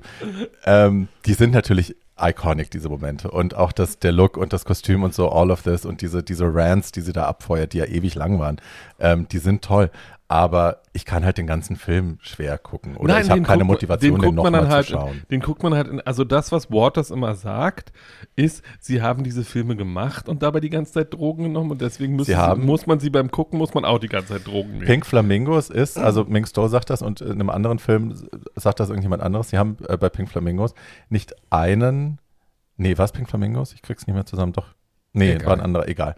Äh, sie haben nicht einmal irgendwie ein Catering gehabt oder so. Sie sind da morgens auf den Berg rauf geschafft, haben da dann den ganzen Tag äh, Speed gezogen und geraucht und sind abends wieder runter. So. Das Keiner hat Gute irgendwas zu essen dieser- gehabt oder sonst irgendwas. Die waren einfach Doku. durchgefroren und drauf. dass die, die Doku zeigt ja die wichtigsten Ausschnitte sozusagen. Und das reicht, wenn man sich das angucken will. Deswegen ist die Doku so gut. Äh, und deswegen ist es schön, dass du die Doku sozusagen im Mittelpunkt tust, weil die Filme muss man im Prinzip gar nicht in aller Länge gucken, weil die auch nicht mehr vom Tempo her heute, die, sind, die Sehgewohnheiten sind so Ich glaube, wenn man dermaßen anders. wirklich Filmstudent ist oder so, Ja, ne, sich das wahnsinnig dafür interessiert, dann anderes, ja, ja. schaust dir in an. der Uni vielleicht so ein. Seminar über John Ja, Waters. sagen wir mal, wenn ich 20-Jährigen Ansonsten. empfehlen sollte, wo sie mit John Waters anfangen würden, würde ich einfach sagen, fangt mit Serial Mom an und guckt euch dann den Rest an. Ja. So, alles andere ist für Oder euch. Hairspray. Ja, alles der andere ist nicht Cecil mehr. B. Alle, Demented alles ist andere ist nicht Toll. mehr. Alles andere ist nicht mehr für euch. Das Ja. ist nicht für euch gemacht. Das ist auch okay so. Äh, sagst du bestimmt noch, aber Divine war ja die erste Drag Queen ihrer Art. Ja, Also genau. Sie haben äh, sie und ihr einer ihrer Freunde, der auch da mitgespielt hat, den, der irgendwie von niemandem gemocht wurde. David, wie heißt der? Lockery, Lockery, David Lockery, der war Friseur, wie sie auch, und der, ne, keiner mochte den, weil der irgendwie echt wohl ätzend war. Ähm, der spielt auch in diesem Film mit, der hat immer diesen, diesen heart-shaped äh, Ansatz und in, ich glaube in Pink Flamingo oder Female Trouble hat er so blaue Haare, man erkennt den. Ähm, und mit dem, der war auch ihre Drag-Mom quasi. Der hat sie das erste Mal in diese Liz Taylor Drag gepackt ähm, und mit dem äh, ist sie dann immer auch nach Baltimore reingefahren und hat sich halt diese richtigen Drag-Pageants angeschaut. Ne? Also was wir heute noch kennen, Pageants und was auch in der Doku The Queen, die ich an anderer Stelle schon mal besprochen habe, äh, gezeigt wird, wie das damals war in den 60ern. Ähm, das war halt eine super biedere Affäre eigentlich. Ne? Die Mädels waren alle, äh, die waren, wirkten wie so junge Jackie Kennedys, die wirkten alle wie Republikanerinnen, äh, die wollten halt alle, die waren sehr, sehr ernst, die wollten ihr Drag sehr ernst genommen sehen. Und ähm, die Wein war halt so die Terroristin dazwischen. Ne? Die war halt also allein durch ihre Körpergröße, ich glaube am Anfang hat sie dann noch ver versucht, äh, das Beauty-Ding und so ein bisschen das zu bedienen und hat dann aber auch gemerkt, sie kriegt viel mehr Aufmerksamkeit, wenn sie sich nicht verstellt, wenn sie ihre Körpergröße nicht, also ne, ihr Fett auch nicht versucht ähm, zu kaschieren, sondern wenn sie es zeigt und äh, ja, die hat halt quasi Anti-Drag gemacht zu dem, was damals Drag war. Sowas wie Divine gab es vorher nicht und sie hat das quasi als totale Anarcho-Figur diese, diesen Mold gebrochen. Ne, sie hat halt einfach ihr eigenes Ding gemacht und das war damals ungesehen. Das gab es vorher nicht. Naja, es war halt Genau. sie keine. war die erste. Es war halt keine. Ich würde sagen, es ist die Erfindung von dem, was wir zumindest bis Reports Drag Race als Drag verstanden haben in den 80er und 90er Jahren, weil es war keine Imitation von Weiblichkeit, es war etwas komplett anderes. Das finde ich nicht. Also ich finde schon, also ihre, die Ästhetik basiert ja auch so ein bisschen auf Jane Mansfield und ich finde gerade so in diesen, in diesen ersten Filmen in, wie heißt der, Mando, äh, blä, blä, blä, warte, warte, warte. Ich hab's gleich. Ich weiß, was du sagen willst. Da ist sie hot. Ich finde sie Ja. sexy da. Das ist aber auch genau der Trick. Also sie war ja die erste, dann, vielleicht kann man sich darauf einigen, die ein Körperbild hatte, was nicht der Hollywood-Diva entspricht, sich aber kleidete und aussehen wollte wie eine Hollywood-Diva. Hm. Und damit hat sie halt ein Genre gefunden. Mhm. Mondo als Trash. dicke, als dicke, äh, exzentrische Person sich trotzdem fabulous zu fühlen Mhm. und diesen Diva-Anspruch auf sich anzuwenden und zu sagen, ich bin schön. Und überhaupt keinem Schönheitsideal der Zeit zu entsprechen. Und Mhm. da war sie die erste sozusagen. True. Und das hat sich eben, ähm, das macht sie als, als äh, Trendsetterin aus, sozusagen, für diese Mhm. Underground-Szene, die dann äh, dazu geführt hat, dass alles erlaubt war, was gefällt, äh, wenn es einem selber gefällt. Ja. Und da war sie die erste, die aus diesem Page- Pageant-Zirkus da sozusagen dann auch ausgebrochen ist. Ja. Und äh, dann natürlich mit diesen berühmten Augenbrauen und so weiter das so überspitzt hat, dass sie zum Schluss zu dieser kultischen Figur wurde, die sie dann war. Das Spannende daran ist ja gerade auch an diesem Look mit den Augenbrauen, ist ja, dass das auch auf, also man an ganz vielen Stellen merkst du halt eigentlich, ne, dass die erste Version von Divine eine komplette John Waters Erfindung Ja, genau. war. Also der Name, die Rolle Also sie hat in den ersten zwei Filmen ist ja noch relativ subdued und dann hat er gesagt, I wanted her to tap into her anger, so ne, ihr, ihr ganzes Traumata, ihre ganzen Traumata vom, von diesem Highschool-Bullying, den Zorn wollte ich aus ihr rausholen und das war ja dann ihre Rolle ganz lange und er hat dann auch äh, Van Smith, dem Make-up-Artisten und Kostümbildner seiner ganzen Filme, äh, auf dem Flug, weil sie nach San Francisco geflogen ist, um da mit den Coquettes aufzutreten, gesagt, ähm, quasi im Flugzeug, mach irgendwas mit ihrer Hairline. Das war Ja. sein, ne, das war seine, Sein sein, seine Anweisung. Ähm, und dann haben sie, hat Van Smith die Wein im Flugzeug aufs Klo geschickt und hat den Rasierapparat mitgegeben und hat gesagt, du rasierst jetzt von Ohr zu Ohr über den Oberkopf, rasierst du dir die Haare weg, da, wir schieben deine Hairline so weit nach hinten und ziehen dann die Augenbraue bis da ganz hoch, Genau. weil so viel Platz brauche ich für deinen neuen Look.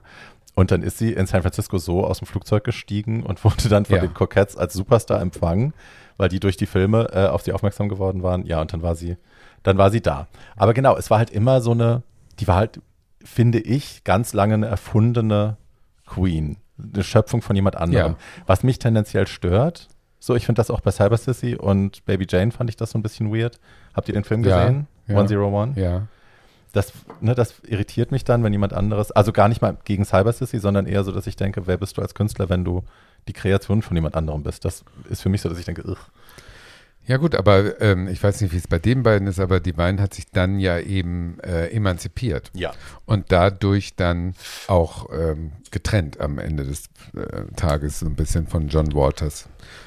Hat ja ihren nicht, eigenen getrennt Weg haben, aber gefunden, emanzipiert sagen haben sie mal. Hat sie ja. sich auf jeden Fall. Ich würde auch sagen, sie Ja, haben hat- sich emanzipiert, die waren bis zu ihrem Tod befreundet. Befreundet waren sie, ja. Aber sie war nicht mehr sein, sein Geschöpf. Und sie war am Genau. Anfang sein Geschöpf und hat sich dann emanzipiert. Und das ist ja schon mal eine schöne Entwicklung. Genau. Sie war dann in San Francisco und hat da Theater gespielt, also immer im Zusammenhang mit den, mit den Coquettes zusammen. Das war so eine sehr, Ganz können wir mal tolle eine ganze Ausschnitte Folge aus auch mal der- drüber machen. In der Doku toll äh, Ja. visuell umgesetzt. Sehr anarchische, sehr LSD-reich, Ja. LSD-schwangere Gruppe. Da gab es übrigens schon. Drag Queens mit Bart, ne? Schöne Grüße Ja. an Gloria, ja. Da gab es sie schon. Gloria sagt nicht, dass sie das erfunden hätte. Nee? Nein. Achso, gut, Nee, nee. Dann nicht.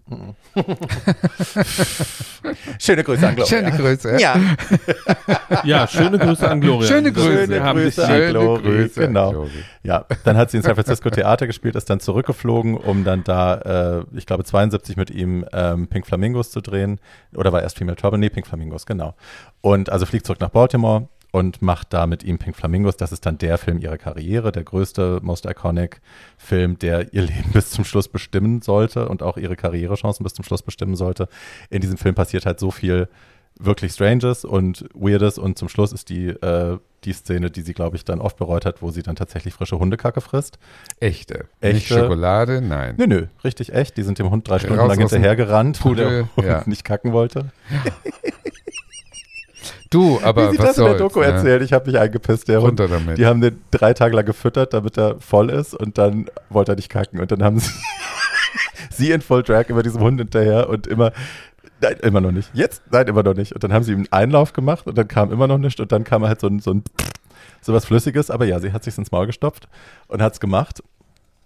Und das ist dann natürlich ne, der große, große, das war ihr Vehicle to Fame, dann war sie halt der Underground-Superstar endlich. Na, sie ne? war das, was sie in dem Film sein so, wollte. Nämlich der Film dreht sich ja darum, dass die Wein die, oder die, die ganze Zeit behauptet, she's the filthiest person alive. Ja, ja, ja, ja, das wurde sie dann. Ja.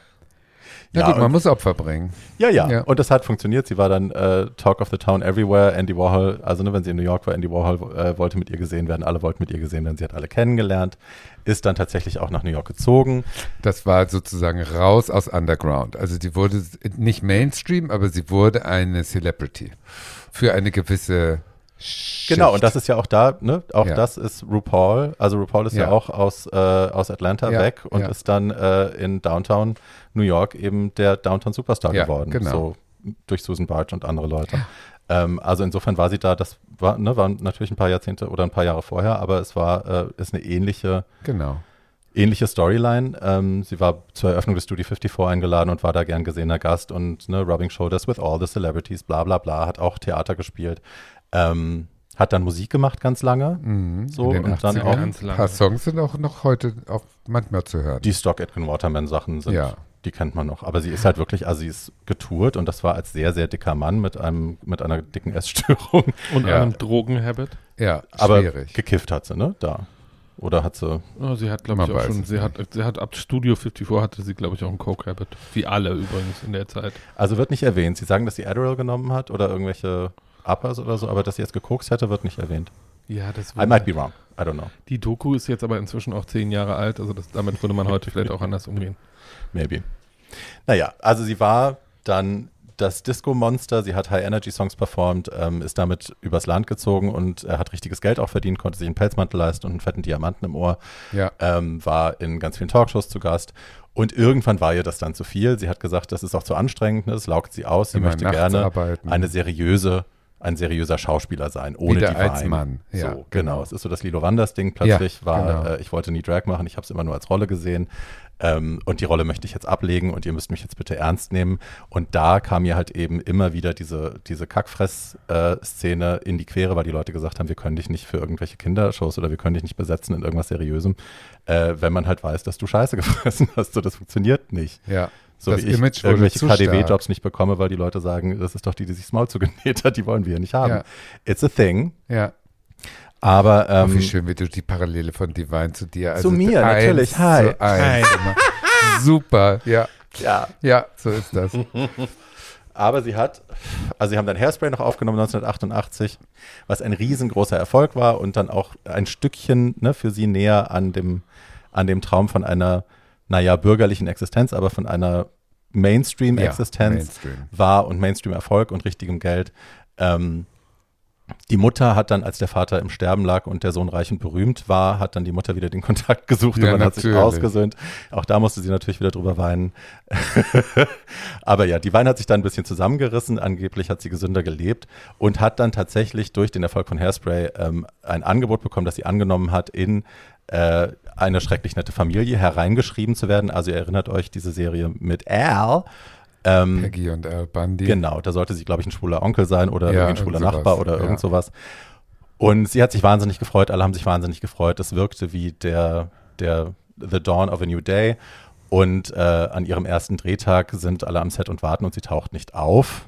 Und äh, ja, dann hat man sie in ihrem Bett im Hotelzimmer gefunden. Sie ha- hatte einen Herzinfarkt wohl nachts und ist äh, im Bett friedlich eingeschlafen, möchte man sagen. Wir wollen es hoffen. Das war der 7.3.1988 und damit war es dann halt vorbei. Aber Mit 46 ihr oder wie Impact- alt? I don't know, ich kann ja, nicht rechnen. ich glaube ja. I didn't go to school for math. Und das muss man sich mal vorstellen, äh, dass dieses, ähm, dieser, dieser Traum, der über 20 Jahre so unerfüllbar schien, dann erfüllt wird und am Abend So böse, vorher stirbt die im Bett vor Aufregung, dass jetzt der Traum in Erfüllung geht. So also das ist unfassbar, finde ich. so würde man es schreiben, wenn Unfassbar. man es für einen Film schreibt oder Ja. für eine, ne, für eine Unfassbar, Soap wie das Opera. Schicksal, wie das Schicksal Ja. Bitch sein kann. Also Ja, wirklich krass. Ja, echt Naja, gemein. Ähm, aber hätte sie nicht diesen, also da ist auch wieder die Frage, wäre sie im Mainstream gelandet? Ähm, das, sie wäre ja auch nicht die erste Darstellerin gewesen, der das so gegangen ist. Also wir wollen nochmal daran erinnern, dass Johnny Depp mit, One Wat mit John Waters Filmen berühmt geworden ist, dass Tracy War das Crybaby oder was war das? Ja. genau, Crybaby, dass Tracy Lords Ja, eine ähm, gute sie wurde mit Zweitkarriere. anderen Sachen berühmt. Gute Zweitkarriere. Die wurde, mit, die wurde mit anderen Sachen berühmt, aber Tracy Lords war mal der größte Pornos, weibliche Pornostar der USA. ja, ja. Und Marilyn ist Manson danach gedatet. das geworden, was äh, Divine werden wollte, nämlich eine ernsthafte Schauspielerin. Ja. Ja, Naja, also du kannst jetzt natürlich sie sagen, so sie, dreieinhalb Rollen. sie ist nicht Ju na, Also Tracy Lords hat über 100 IMDb-Credits, really? äh, die nicht pornös sind. Ähm, Okay, und Tracy Lords spielt halt die in so Fernsehfilmen in, äh, so und produziert inzwischen auch selbst. Also Buffy. schon- so in Buffy und war ja auch in ein paar Serien mit drin und so. Also die ist schon eine, die ist jetzt kein, die ist jetzt kein Monsterstar, aber die ist eine arbeitende, gut verdienende Schauspielerin. Dolly also, Buster, sie hat es geschafft. Na, Dolly Buster ist was anderes. Dolly Ah. Bubster. ja. Nein, aber ich meine, der, der, the Iconicness von Divine ist natürlich nicht zu verleugnen. Bis heute ist ihr Einfluss überall. Man sieht sie, sie wird oft kopiert. Der Look wird ständig kopiert von anderen dicken Mädchen, die sich ne, den, den Haaransatz nach da hinten kleben und die Perücke, die Augenbraue bis nach da und so. Also ja, ähm, sie ist ständig taucht sie auch bei RuPaul's Drag Queen auf, um mit Paul zu Ja. sprechen. ähm, es gibt immer wieder Challenges. Es gab eine ganze Divine-Folge in Staffel 7, meine ich, wo Miss Fame und Violet, welche Staffel war das? War das sieben oder acht? I don't know. Aber ja, sie alle mussten äh, so tun, als würden sie Hundescheiße fressen und so. Also John Waters saß in der Ja, ja. Jury. Die Ähm, gibt es, das war ähm, schön. Schon immer seitdem und das äh, ist ja auch das Gute, dass, ja. dass eben eine, eine Drag. Queen, die nicht in das Schönheitsideal des Mainstream passt, eine Karriere gemacht hat, von der man heute noch sagt, die hat ähm, den Weg She bereitet. paved the way. Ja, Ja. und das ist äh, auch das Verdienst dieser super Doku, dass man das eben bebildert plötzlich sehen kann, Ja. diese Vergangenheit. Und dass sich einer die Mühe gemacht hat, diese ganzen Schnipsel zu einem interessanten Film zusammenzubringen. ja. Also ist wirklich gut. Wir haben es vorhin schon angerissen, also wenn man die, die Filme, die man von John Waters tatsächlich noch gucken möchte, sind die späteren, angefangen Ja. mit dem Original Hairspray. Ähm, Mhm. Serial Mom, na doch, den kann man Ist gucken. Hairspray vor Serial Mom? Nein. Ja, Ja. Hairspray ist Ja. 88. Ach so, gut. Ab Ja, ja. Hairspray dann. Ja, Genau. gut. Dann kommt Serial Mom, dann Ja. kommt Cecil B. Demented, der ja, Ja, auch toll war mit Melanie Griffith. toll. Oh, Mega. Auch so eine ja. Anarcho-Story. Also Liebe, Liebe, Liebe. Liebe. Ja. Ja. Cry Ähm, Baby auch. Und wenn man John Waters sich ein bisschen mehr angucken kann, dann kann man äh, This Filthy World angucken. Das ist ein Stand-up quasi Programm, wo er einfach eine Stunde redet oder so ein bisschen drüber vor Filmstudierenden, meine ich. Ja, ist lustig. Ja, kann man auch gut sich gucken. angucken. Dem kommt, ne, der ist ja ein kluger Junge. Der ist ein kluger Mann, ja, ja. den möchte man Die gerne Bücher zuhören. sind auch gut. Und der ist ja inzwischen auch kein Regisseur mehr, wie ich. Also John Waters hat seit 15 Jahren keinen Film gedreht. Ähm, Nee, weil der ist so reich.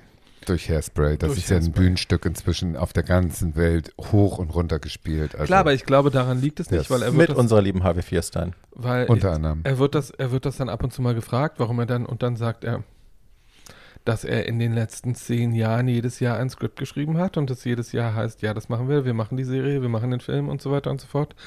Und dass er inzwischen aber eben keine Produktionen mehr macht, die sich für drei oder vier Millionen Dollar auf die Bühne stellen lassen und Mhm. dass dann Leute sich überlegen, ähm, ob sie seine Art von Humor ähm, machen oder nicht. Also es gibt ja Heißt das, er möchte, dass es mehr Geld involviert ist oder weniger? Naja, sowas wie, sowas wie Serial Mom hat seinerzeit mal 5 Millionen Dollar gekostet, Mhm. das ging noch. Dann konntest du, hattest du mit Frau Turner, hattest du halt einen Star und das so. Aber wenn er jetzt die gleiche Produktion machen wollte, würde das halt 40 Millionen Dollar kosten. Und das Mhm. ist halt eine, das ist halt dann eine Hausnummer, wo sich ein Studio überlegt, wollen wir das oder wollen wir das nicht. Mhm. Und der Jüngste ist der Mann ja inzwischen auch nicht mehr. Nee. Ähm, meine große ikonische, mein großes ikonisches äh, John Waters Erlebnis zu seinem, ich glaube, 70. Äh, ist, hat RuPaul mit ihm, es gab ja mal Mhm. diese Serie, wo RuPaul immer mit Mhm. Leuten Auto gefahren ist und sich mit ihnen unterhalten hat währenddessen. Und Driving Miss Daisy. Genau, und irgendwann sitzt er auch mit äh, John Waters äh, im Auto und das ist großartig, das gibt es auch auf YouTube und da erzählt John Waters übrigens, da um es mal wieder anzuschließen, von seiner Lieblingszeitungsschlagzeile, also er sammelt nach wie vor die schlimmsten Schlagzeilen der Welt und seine Lieblingszeitungsschlagzeile aller Zeiten ist die zum Tod von Ike Turner, die ist nämlich aus der New York Post und lautet Tina Beats Ike. Nee, nee, Ike beats, Turner, äh, Ike beats Tina to death. Ähm, was, Wow. was sich mit Ike schlägt Tina tot, aber auch mit Ike ist der Erste beim Sterben Ja. übersetzen lässt. Also, ähm, so. Yippie. Der John, der. aber äh, ganz kurz dazu, wir sitzen ja nicht in seiner Haut, aber trotzdem könnte natürlich in Zeiten von Netflix äh, auch ein, ähm, wer ist der Typ? Der John? Waters? John Waters könnte natürlich Über wen reden wir? La, la, la. Sie vergisst alles, was zwei Wochen her ist. Nein, zwei Minuten. zwei Minuten könnte natürlich ähm, bei Netflix äh, landen, wenn er äh, gewisse ähm, Kompromisse wohl eingeht, aber die, die lechzen ja nach Content. Also ihr kann mir keiner erzählen, da wird auch eine, eine Bequemlichkeit, eine Altersbequemlichkeit eine Rolle spielen. Der ist ja jetzt auch schon Asbach. Naja, und insofern denke ich mal, also Sicher. Und Also er spielt der hat ja halt, auch- der Arme, der nicht mehr produziert wird, ja. Nein, er spielt ja ab und zu auch ab und zu nochmal entzückende Sachen. Ja, ja, also er der- war im letzten Jahr in The ja- Marvelous Mrs. Maisel mit drin. Echt? Da, ja, ja, als, als The Marvelous Mrs. Maisel, die ja die ganze Zeit denkt, ihre Managerin ist Lesbe, Ja. weil die auch so aussieht, sitzt dann irgendwann in einem New Yorker Park auf der Suche nach Homosexuellen, die ihr sagen, wo eine Lesbenbar ist. Und der Homosexuelle, mit dem sie dann spricht, darüber, wo in New York, der, wo im New York der 60er Jahre die Lesbenbars sind, ist John Waters. Also, so ergibt, also ergibt sich dann selbst ab und zu noch mal als Ikone die Ehre und spielt irgendwo mit oder macht irgendwas. Also das ist schon ganz süß. Ähm, Und das sind dann auch immer so Sachen, also er ist ja in, in, in Hairspray, in dem Musicalfilm, ist er ja drin, ganz kurz. Ganz toll. Nämlich in der Eröffnungsnummer spielt er ja den, den, Städt, städtischen Exhibitionisten. den städtischen Exhibitionisten, der vor Tracy, So der, der vor Tracy den Mantel ja, aufreißt. das ist super Also- kleine. So wie He's a Hitchcock. filthy little asshole. Ich lieb's. so, Ja. ähm, Gute schön. Doku, gute, gute Biografie. Ja. wichtige Person, über die man lernen. was wissen sollte. Ja. Ähm, also jede junge Person, die heute mit Drag anfängt, Leute, ihr müsst was über die Wahlen wissen, sonst habt ihr eure Geschichte nicht verstanden. Ja. Unter anderem. Ähm, so, das, was ich mir rausgesucht habe für den heutigen Tag, weil wir über schon so, wir haben ja schon über viele ikonische Drag-Filme gesprochen in anderen Folgen dieses schönen Podcasts. Haben wir Ah. das? Ja. Okay. Ja. Über, Divine. wir haben über Girls Will Be Girls gesprochen, über Ja, Priscilla, haben wir über Tu Wong Fu gesprochen. Ja, haben Wir wir. haben auch über The Queen schon gesprochen, Ja. wir haben auch über Victor Victoria schon gesprochen. Stimmt. Ähm, Ich der- erinnere mich. Und wir haben auch über Some Like It Hot schon gesprochen. Ähm, und deswegen, ähm, Hast du jetzt noch einen ich ikonischeren? weiß gar nicht, ob der, ich weiß gar nicht, ob der ikonisch ist, sondern ich liebe den Er ist einfach. unbekannt leider, aber Ich eigentlich lieb- ikonisch. Ich liebe den einfach Ja. sehr, obwohl der, äh, obwohl den wenige Leute kennen, meiner Ja. Meinung nach zu wenige Leute. Ähm, dieser Film heißt Conny und Carla und ist von 2004. Ähm, erzählt wird die äh, Geschichte von zwei erst sehr jungen und dann etwas älteren Mädchen in Chicago, die äh, Broadway sehr lieben, die Musical Theater sehr lieben und die ein Bühnenduo gründen, das Conny und Carla heißt. Sie arbeiten als äh, Hostessen an einem Flughafen und äh, machen zwischen ihrem Hostessengig immer so Auftritte, wo sie mehrere Kostüme übereinander tragen, Wie Jerome Castel. die sie dann, die sie dann aber innerhalb von fünf Minuten, äh, also sie sind erst, äh, sie sind erst Oklahoma und dann sind sie Jesus Christ Superstar und dann sind sie äh. Yentl und dann sind sie Cats und das alles äh, du Kunst. äh, so äh, umgezogen wird sich direkt auf der Bühne, indem sie einfach immer bestimmte Kleidung. Es ist jedenfalls gottvoll. Es ist, es, äh, es ist so, es ist furcht, sie sind nicht scheiße, aber sie sind furchtbar, furchtbar, furchtbar kitschig. Corny as Äh, fuck. Ja. Und, und corny as fuck und auch irgendwie handwerklich so ein bisschen zweifelhaft. Jedenfalls haben sie sich, damit sie sich diese ganzen neuen Kostüme anschaffen können, Geld von jemandem geliehen, der Beziehungen zur ähm, Mafia hat und äh, zur russischen Mafia. Und äh, deswegen beobachten die beiden mehr oder weniger aus Versehen, wie der Mann, von dem sie sich Geld geliehen haben, von der russischen Mafia umgebracht wird. Die russischen, die russischen Mafiosis bemerken, dass sie beobachtet werden. Conny und Carla fliehen ähm, und verlassen die Stadt, überlegen sich auf der Fahrt, wo sie hinwollen und stellen fest, sie müssen an einen Ort, damit sie nicht erkannt werden, an dem es überhaupt keine Kultur und kein Theater gibt. Also fliehen sie nach Los Angeles. ähm, Ja. Die Szene war sehr lustig. ja.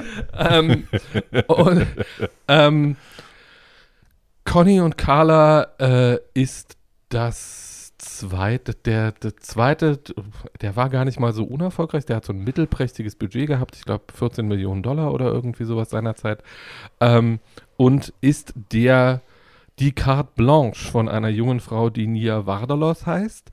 Ähm, und Nia Vardalos wird jetzt nicht allen Le Leuten was sagen, aber Nia Vardalos war die Erfinderin, Gesicht kennen die. Erfinderin, das Autorin und Hauptdarstellerin in My Big Fat Greek Wedding, von dem es Kennen inzwischen wir alle.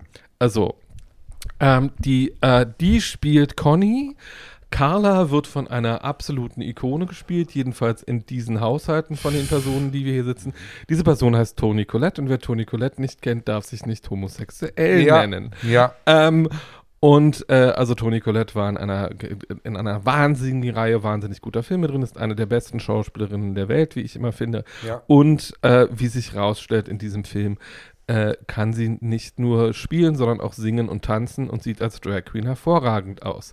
Äh, sie sieht so aus, weil als Conny und Carla in Los Angeles aufschlagen, versuchen sie Arbeit zu finden. In West Hollywood. In West, in, so in West Hollywood fühlen sie sich sehr sicher und finden, dass die Leute die sehr Männer nett sind alle so hübsch. so, die Männer sind alle sehr nett und sie fühlen sich da auch sehr sicher und finden, dass alle so furchtbar nett sind. Ähm, nachdem, sie, nachdem sie versuchen, in einem Schönheitssalon zu arbeiten und dort entlassen werden, äh, haben sie erst so einen kleinen Fressflash und beschließen dann, dass sie sich jetzt betrinken müssen, um das Leben in ihrem möblierten Apartment, was sie zwischenzeitlich gemietet haben, überhaupt aushalten zu können. So ein bisschen sind die beiden wie die Nanny und ihre Freundin, weißt du? Val. so ein Ja, bisschen. Val, so ein Tick, bisschen, so ein, Tick. so ein Duo. Jedenfalls, die beiden landen als Landpomeranzen in einer Bar, die sie auch sehr nett finden, wo es irgendwo, wo die Dings billig sind, das ist alles so ein bisschen abgehalftert. Äh, tanzen dann mit zwei Männern, die sie auch sehr nett und attraktiv finden. Die beiden Männer finden sich auch sehr nett und attraktiv und küssen sich dann irgendwann. Äh, so dann äh, gehen auf einmal alle Lichter aus und es beginnt ein Disco-Beat zu wabern. Dann äh, betreten drei sehr attraktive Damen die Bühne und machen Shake Your Groove Thing. Ähm, Carla findet, dass die toll klingen. Conny fällt auf, dass sie nur lip sinken. Ähm, Conny ist auch so ein bisschen die schlauere von den beiden. Also Carla ist so ein bisschen gegen den Schrubber gelaufen. die äh. Frau, Frau, Frau, Colette, Frau Colette macht das auch ganz hinreißend, dass sie immer so ein bisschen dämlich spielt. Ähm, Die kann so Mouth Breather, kann die gut. Ja, ne? Genau, das kann so- die gut. Die Oh, so. Glubschaugen und Ja. dann dieses- Jedenfalls, äh, während äh, dieses Auftritts äh, hört ähm, Conny drei Drag Queens, die diesen Auftritt bitter, bitter, bitter, bitter böse beurteilen, äh, dabei zu, wie sie darüber reden, dass am nächsten Tag in der gleichen Bar ein Casting stattfindet, weil der Eck, den sie gerade sehen, Richtung Las Vegas die Stadt verlassen wird.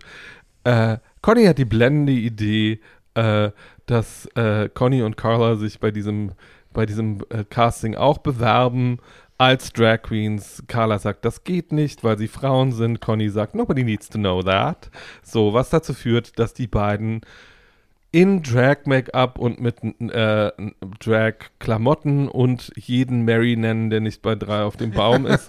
äh, Mr. Mary. Mr. Mary, ähm, äh, an diesem Casting teilnehmen äh, mit einer Liza Minnelli-Nummer von so und erst sind die bösen Queens im Publikum so ein bisschen abgeturnt, dann fangen die beiden an zu singen, dann sind sie sehr angeturnt.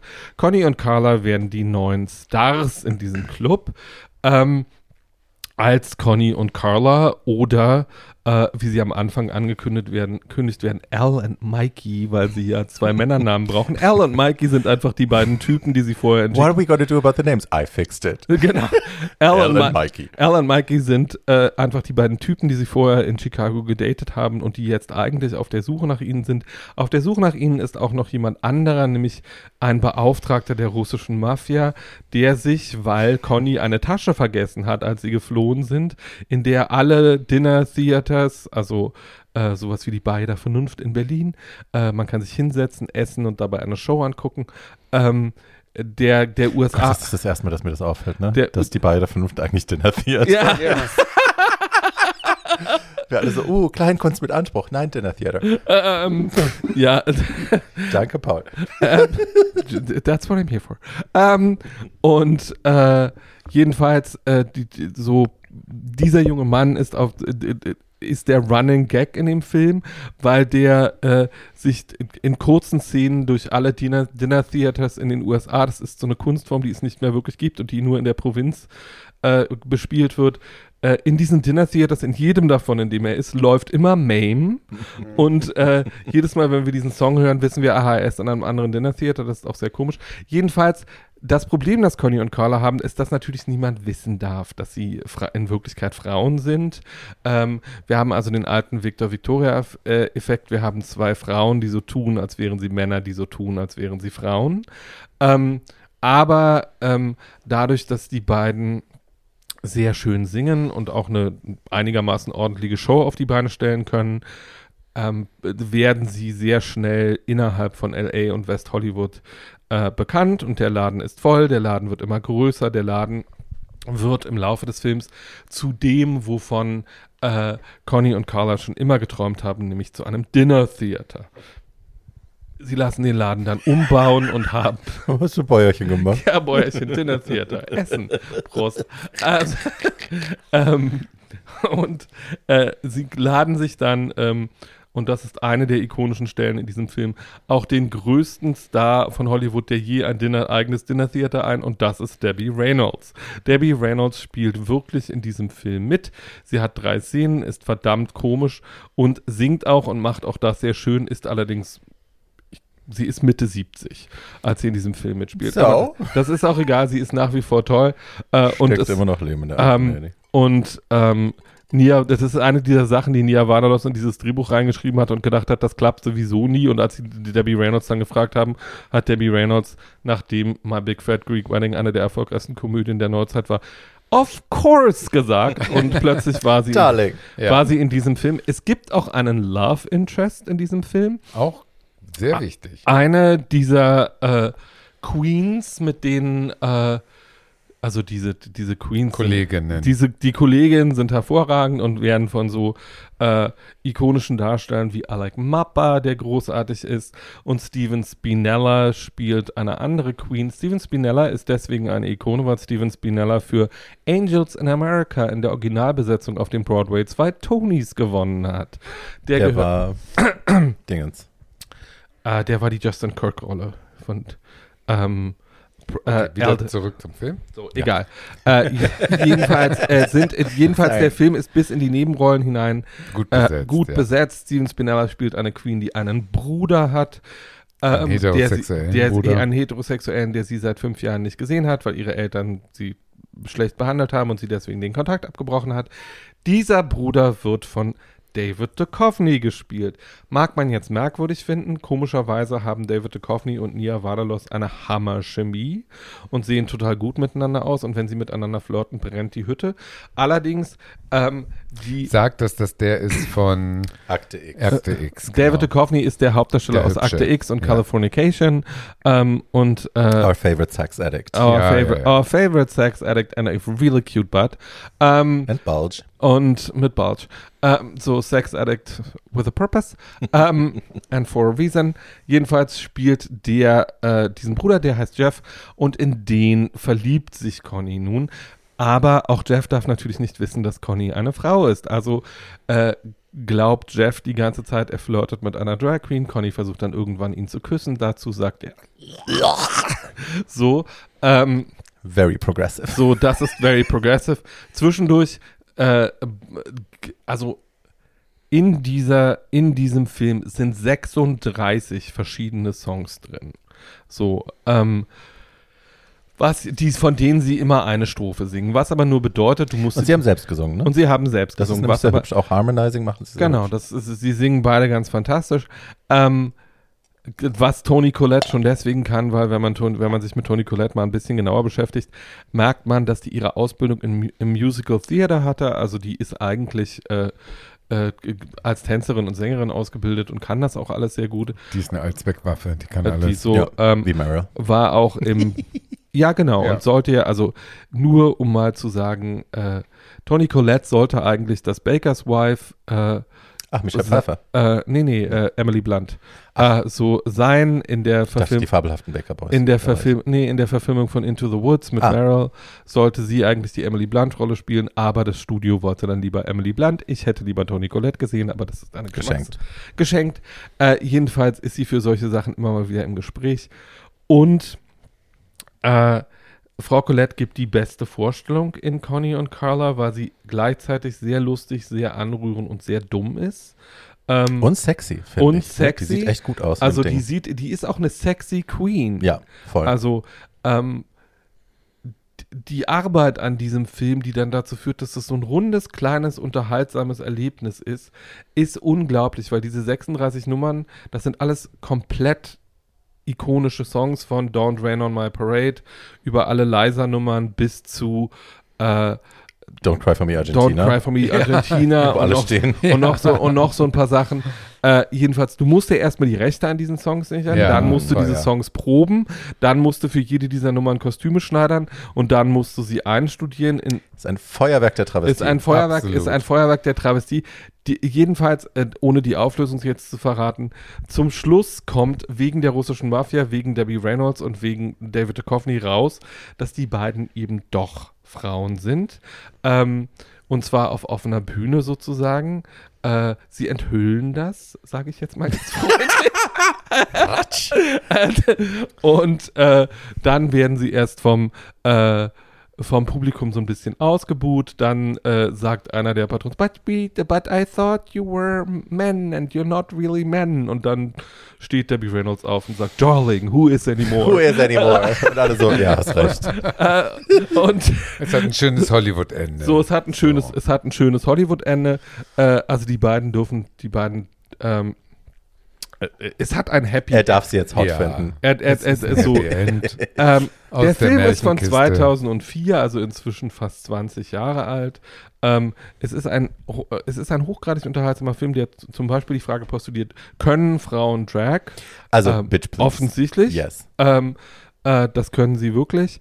Ähm, und dürfen Frauen Drag? Yes, Obviously, offensichtlich. yes. Ähm, und äh, ich finde den ein völlig zu Unrecht vergessenes Kleinod. Ich Mhm. finde, jede Drag Queen äh, auf dem Planeten sollte den kennen und zitieren können, weil er hat auch jede Menge wirklich hübscher kleiner One-Liner, die man äh, zum Beispiel Well, well, don't be prejudiced. Straights are people too. Ah, und ähm, selbst die Leute in den Nebenrollen, also äh, Eric Marper spielt jemanden, der noch ein bisschen dümmer ist als die Toni Collette-Figur und macht das auch sehr schön. Dessen Dragname ist and Cream, weil er in einem Duo auftritt, das Peaches and Cream heißt. Ähm, und er beschwert sich die ganze Zeit darüber, dass er and Cream heißt und es gibt Heißen muss. Das ist so doof. Toll. und, ähm, und es gibt auch eine neue Drag Queen und der hat und so Das zieht sich durch den ganzen Film. zieht durch den Die ganzen Film, dass nach, der, Na- nach dem Namen für diese Drag Queen gesucht. Und es wird, jeder Vorschlag ist bescheuerter als der nächste, aber auch lustiger als der nächste. Patio Furniture. genau. No. genau. Patio Door. No. ähm, und äh, ja, also ich kann den nur empfehlen, damit kann man wirklich viel Freude haben. Ja. Jeder, jeder Art an diesen beiden großartigen Schauspielerinnen, aber auch an dem S- Skript und an, dem, an der ganzen Musik und an den ganzen Auftritten.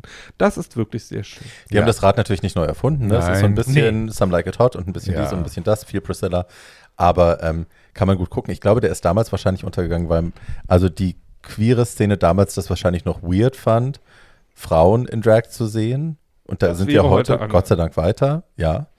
Ähm, ich, glaub- aber nur so kann ich es mir erklären, weil eigentlich ne, ist das ein, ist das ein Feel-Good-Movie, auch for queer people. Da ist, also man, ich fühle mich zwischendrin, ich habe den jetzt ja auch geschaut und man fühlt sich zwischendrin, fühlt man sich schon so ein bisschen geadert, gerade durch Jeff, ne, weil wie der so Aber genau das ist ja unkommentiert und ohne eingeordnet, ne, ohne dass jemand jetzt sagt, ich finde deine Art, queere Menschen zu betrachten, scheiße.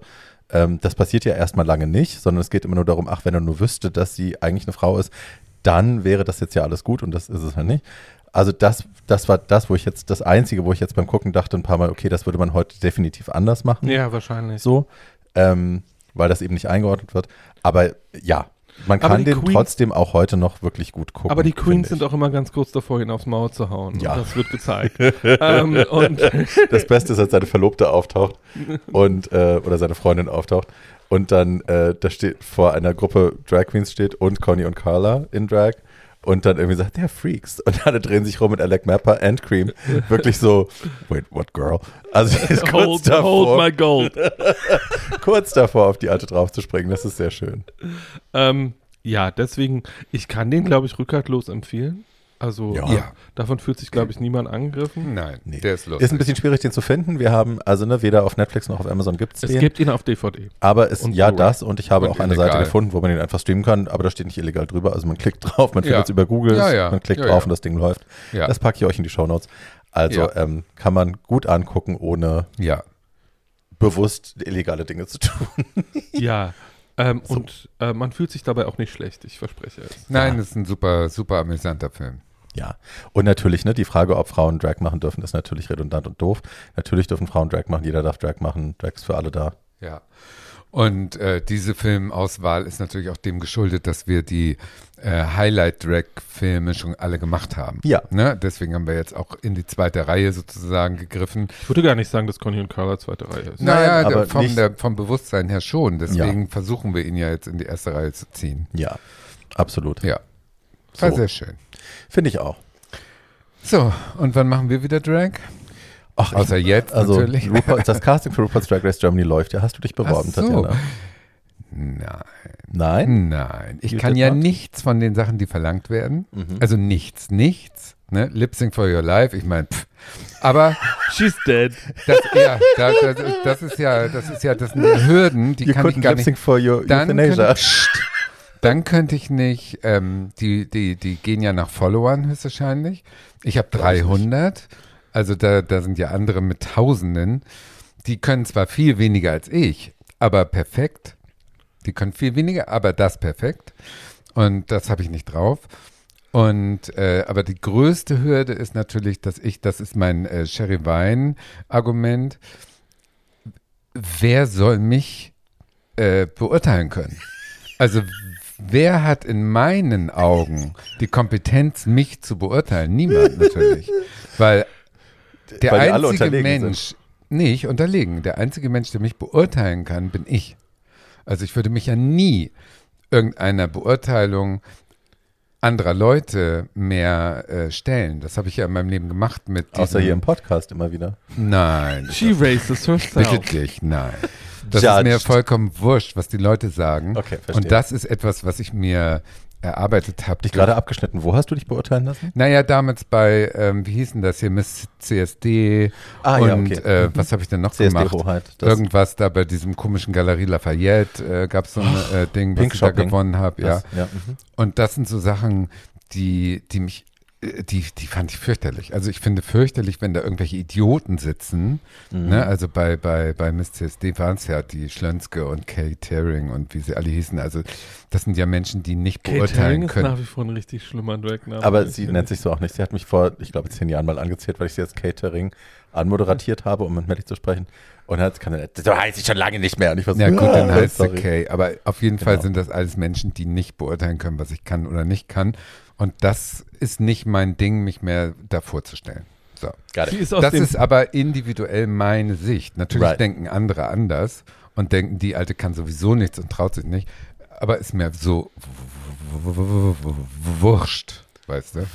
Insofern sollen sich die jungen Dinger da bewerben und ich sitze gerne zu Hause äh, Chips fressend vor der Glotze und gucke mir es gerne an. Also ich Mhm. freue mich jetzt schon drauf. Aber ich nicht, nein, nein. Nicht mit meinem Alter. Also wenn ich 20 wäre vielleicht, aber so, nee. Nee. Und nähen kann ich auch nicht. Und äh, mit dieser Heißluftpistole. Ich meine, man kann ja Siegerin werden mit einer Heißluftpistolenkarriere. Das hat ja Sure. die letzte gezeigt, die da ihre zu kleinen Korsetts gemacht hat und trotzdem gewonnen hat. Jinx. Sie? Jinx, genau. Ja. Das ist ja schon immerhin ein Hoffnungsschimmer, aber ich kann das alles nicht. Ich muss bei Heißluftpistole immer an No Country for Old Men mit die Javier Bardem Das Rolle ist nennen. eine. That's another kind of pistol. Ja, I know. Barbie, zurück der Ball und du? Ähm, ich habe mich beworben als Jurymitglied. Ich stehe für die Competition nicht zur Verfügung, äh, aber als Jurymitglied super gerne. Ja. Ähm, aber da habe ich auch noch nichts gehört. Und das, ja. Und das glaubst dauert du, man kann sich noch. dafür bewerben als Jury?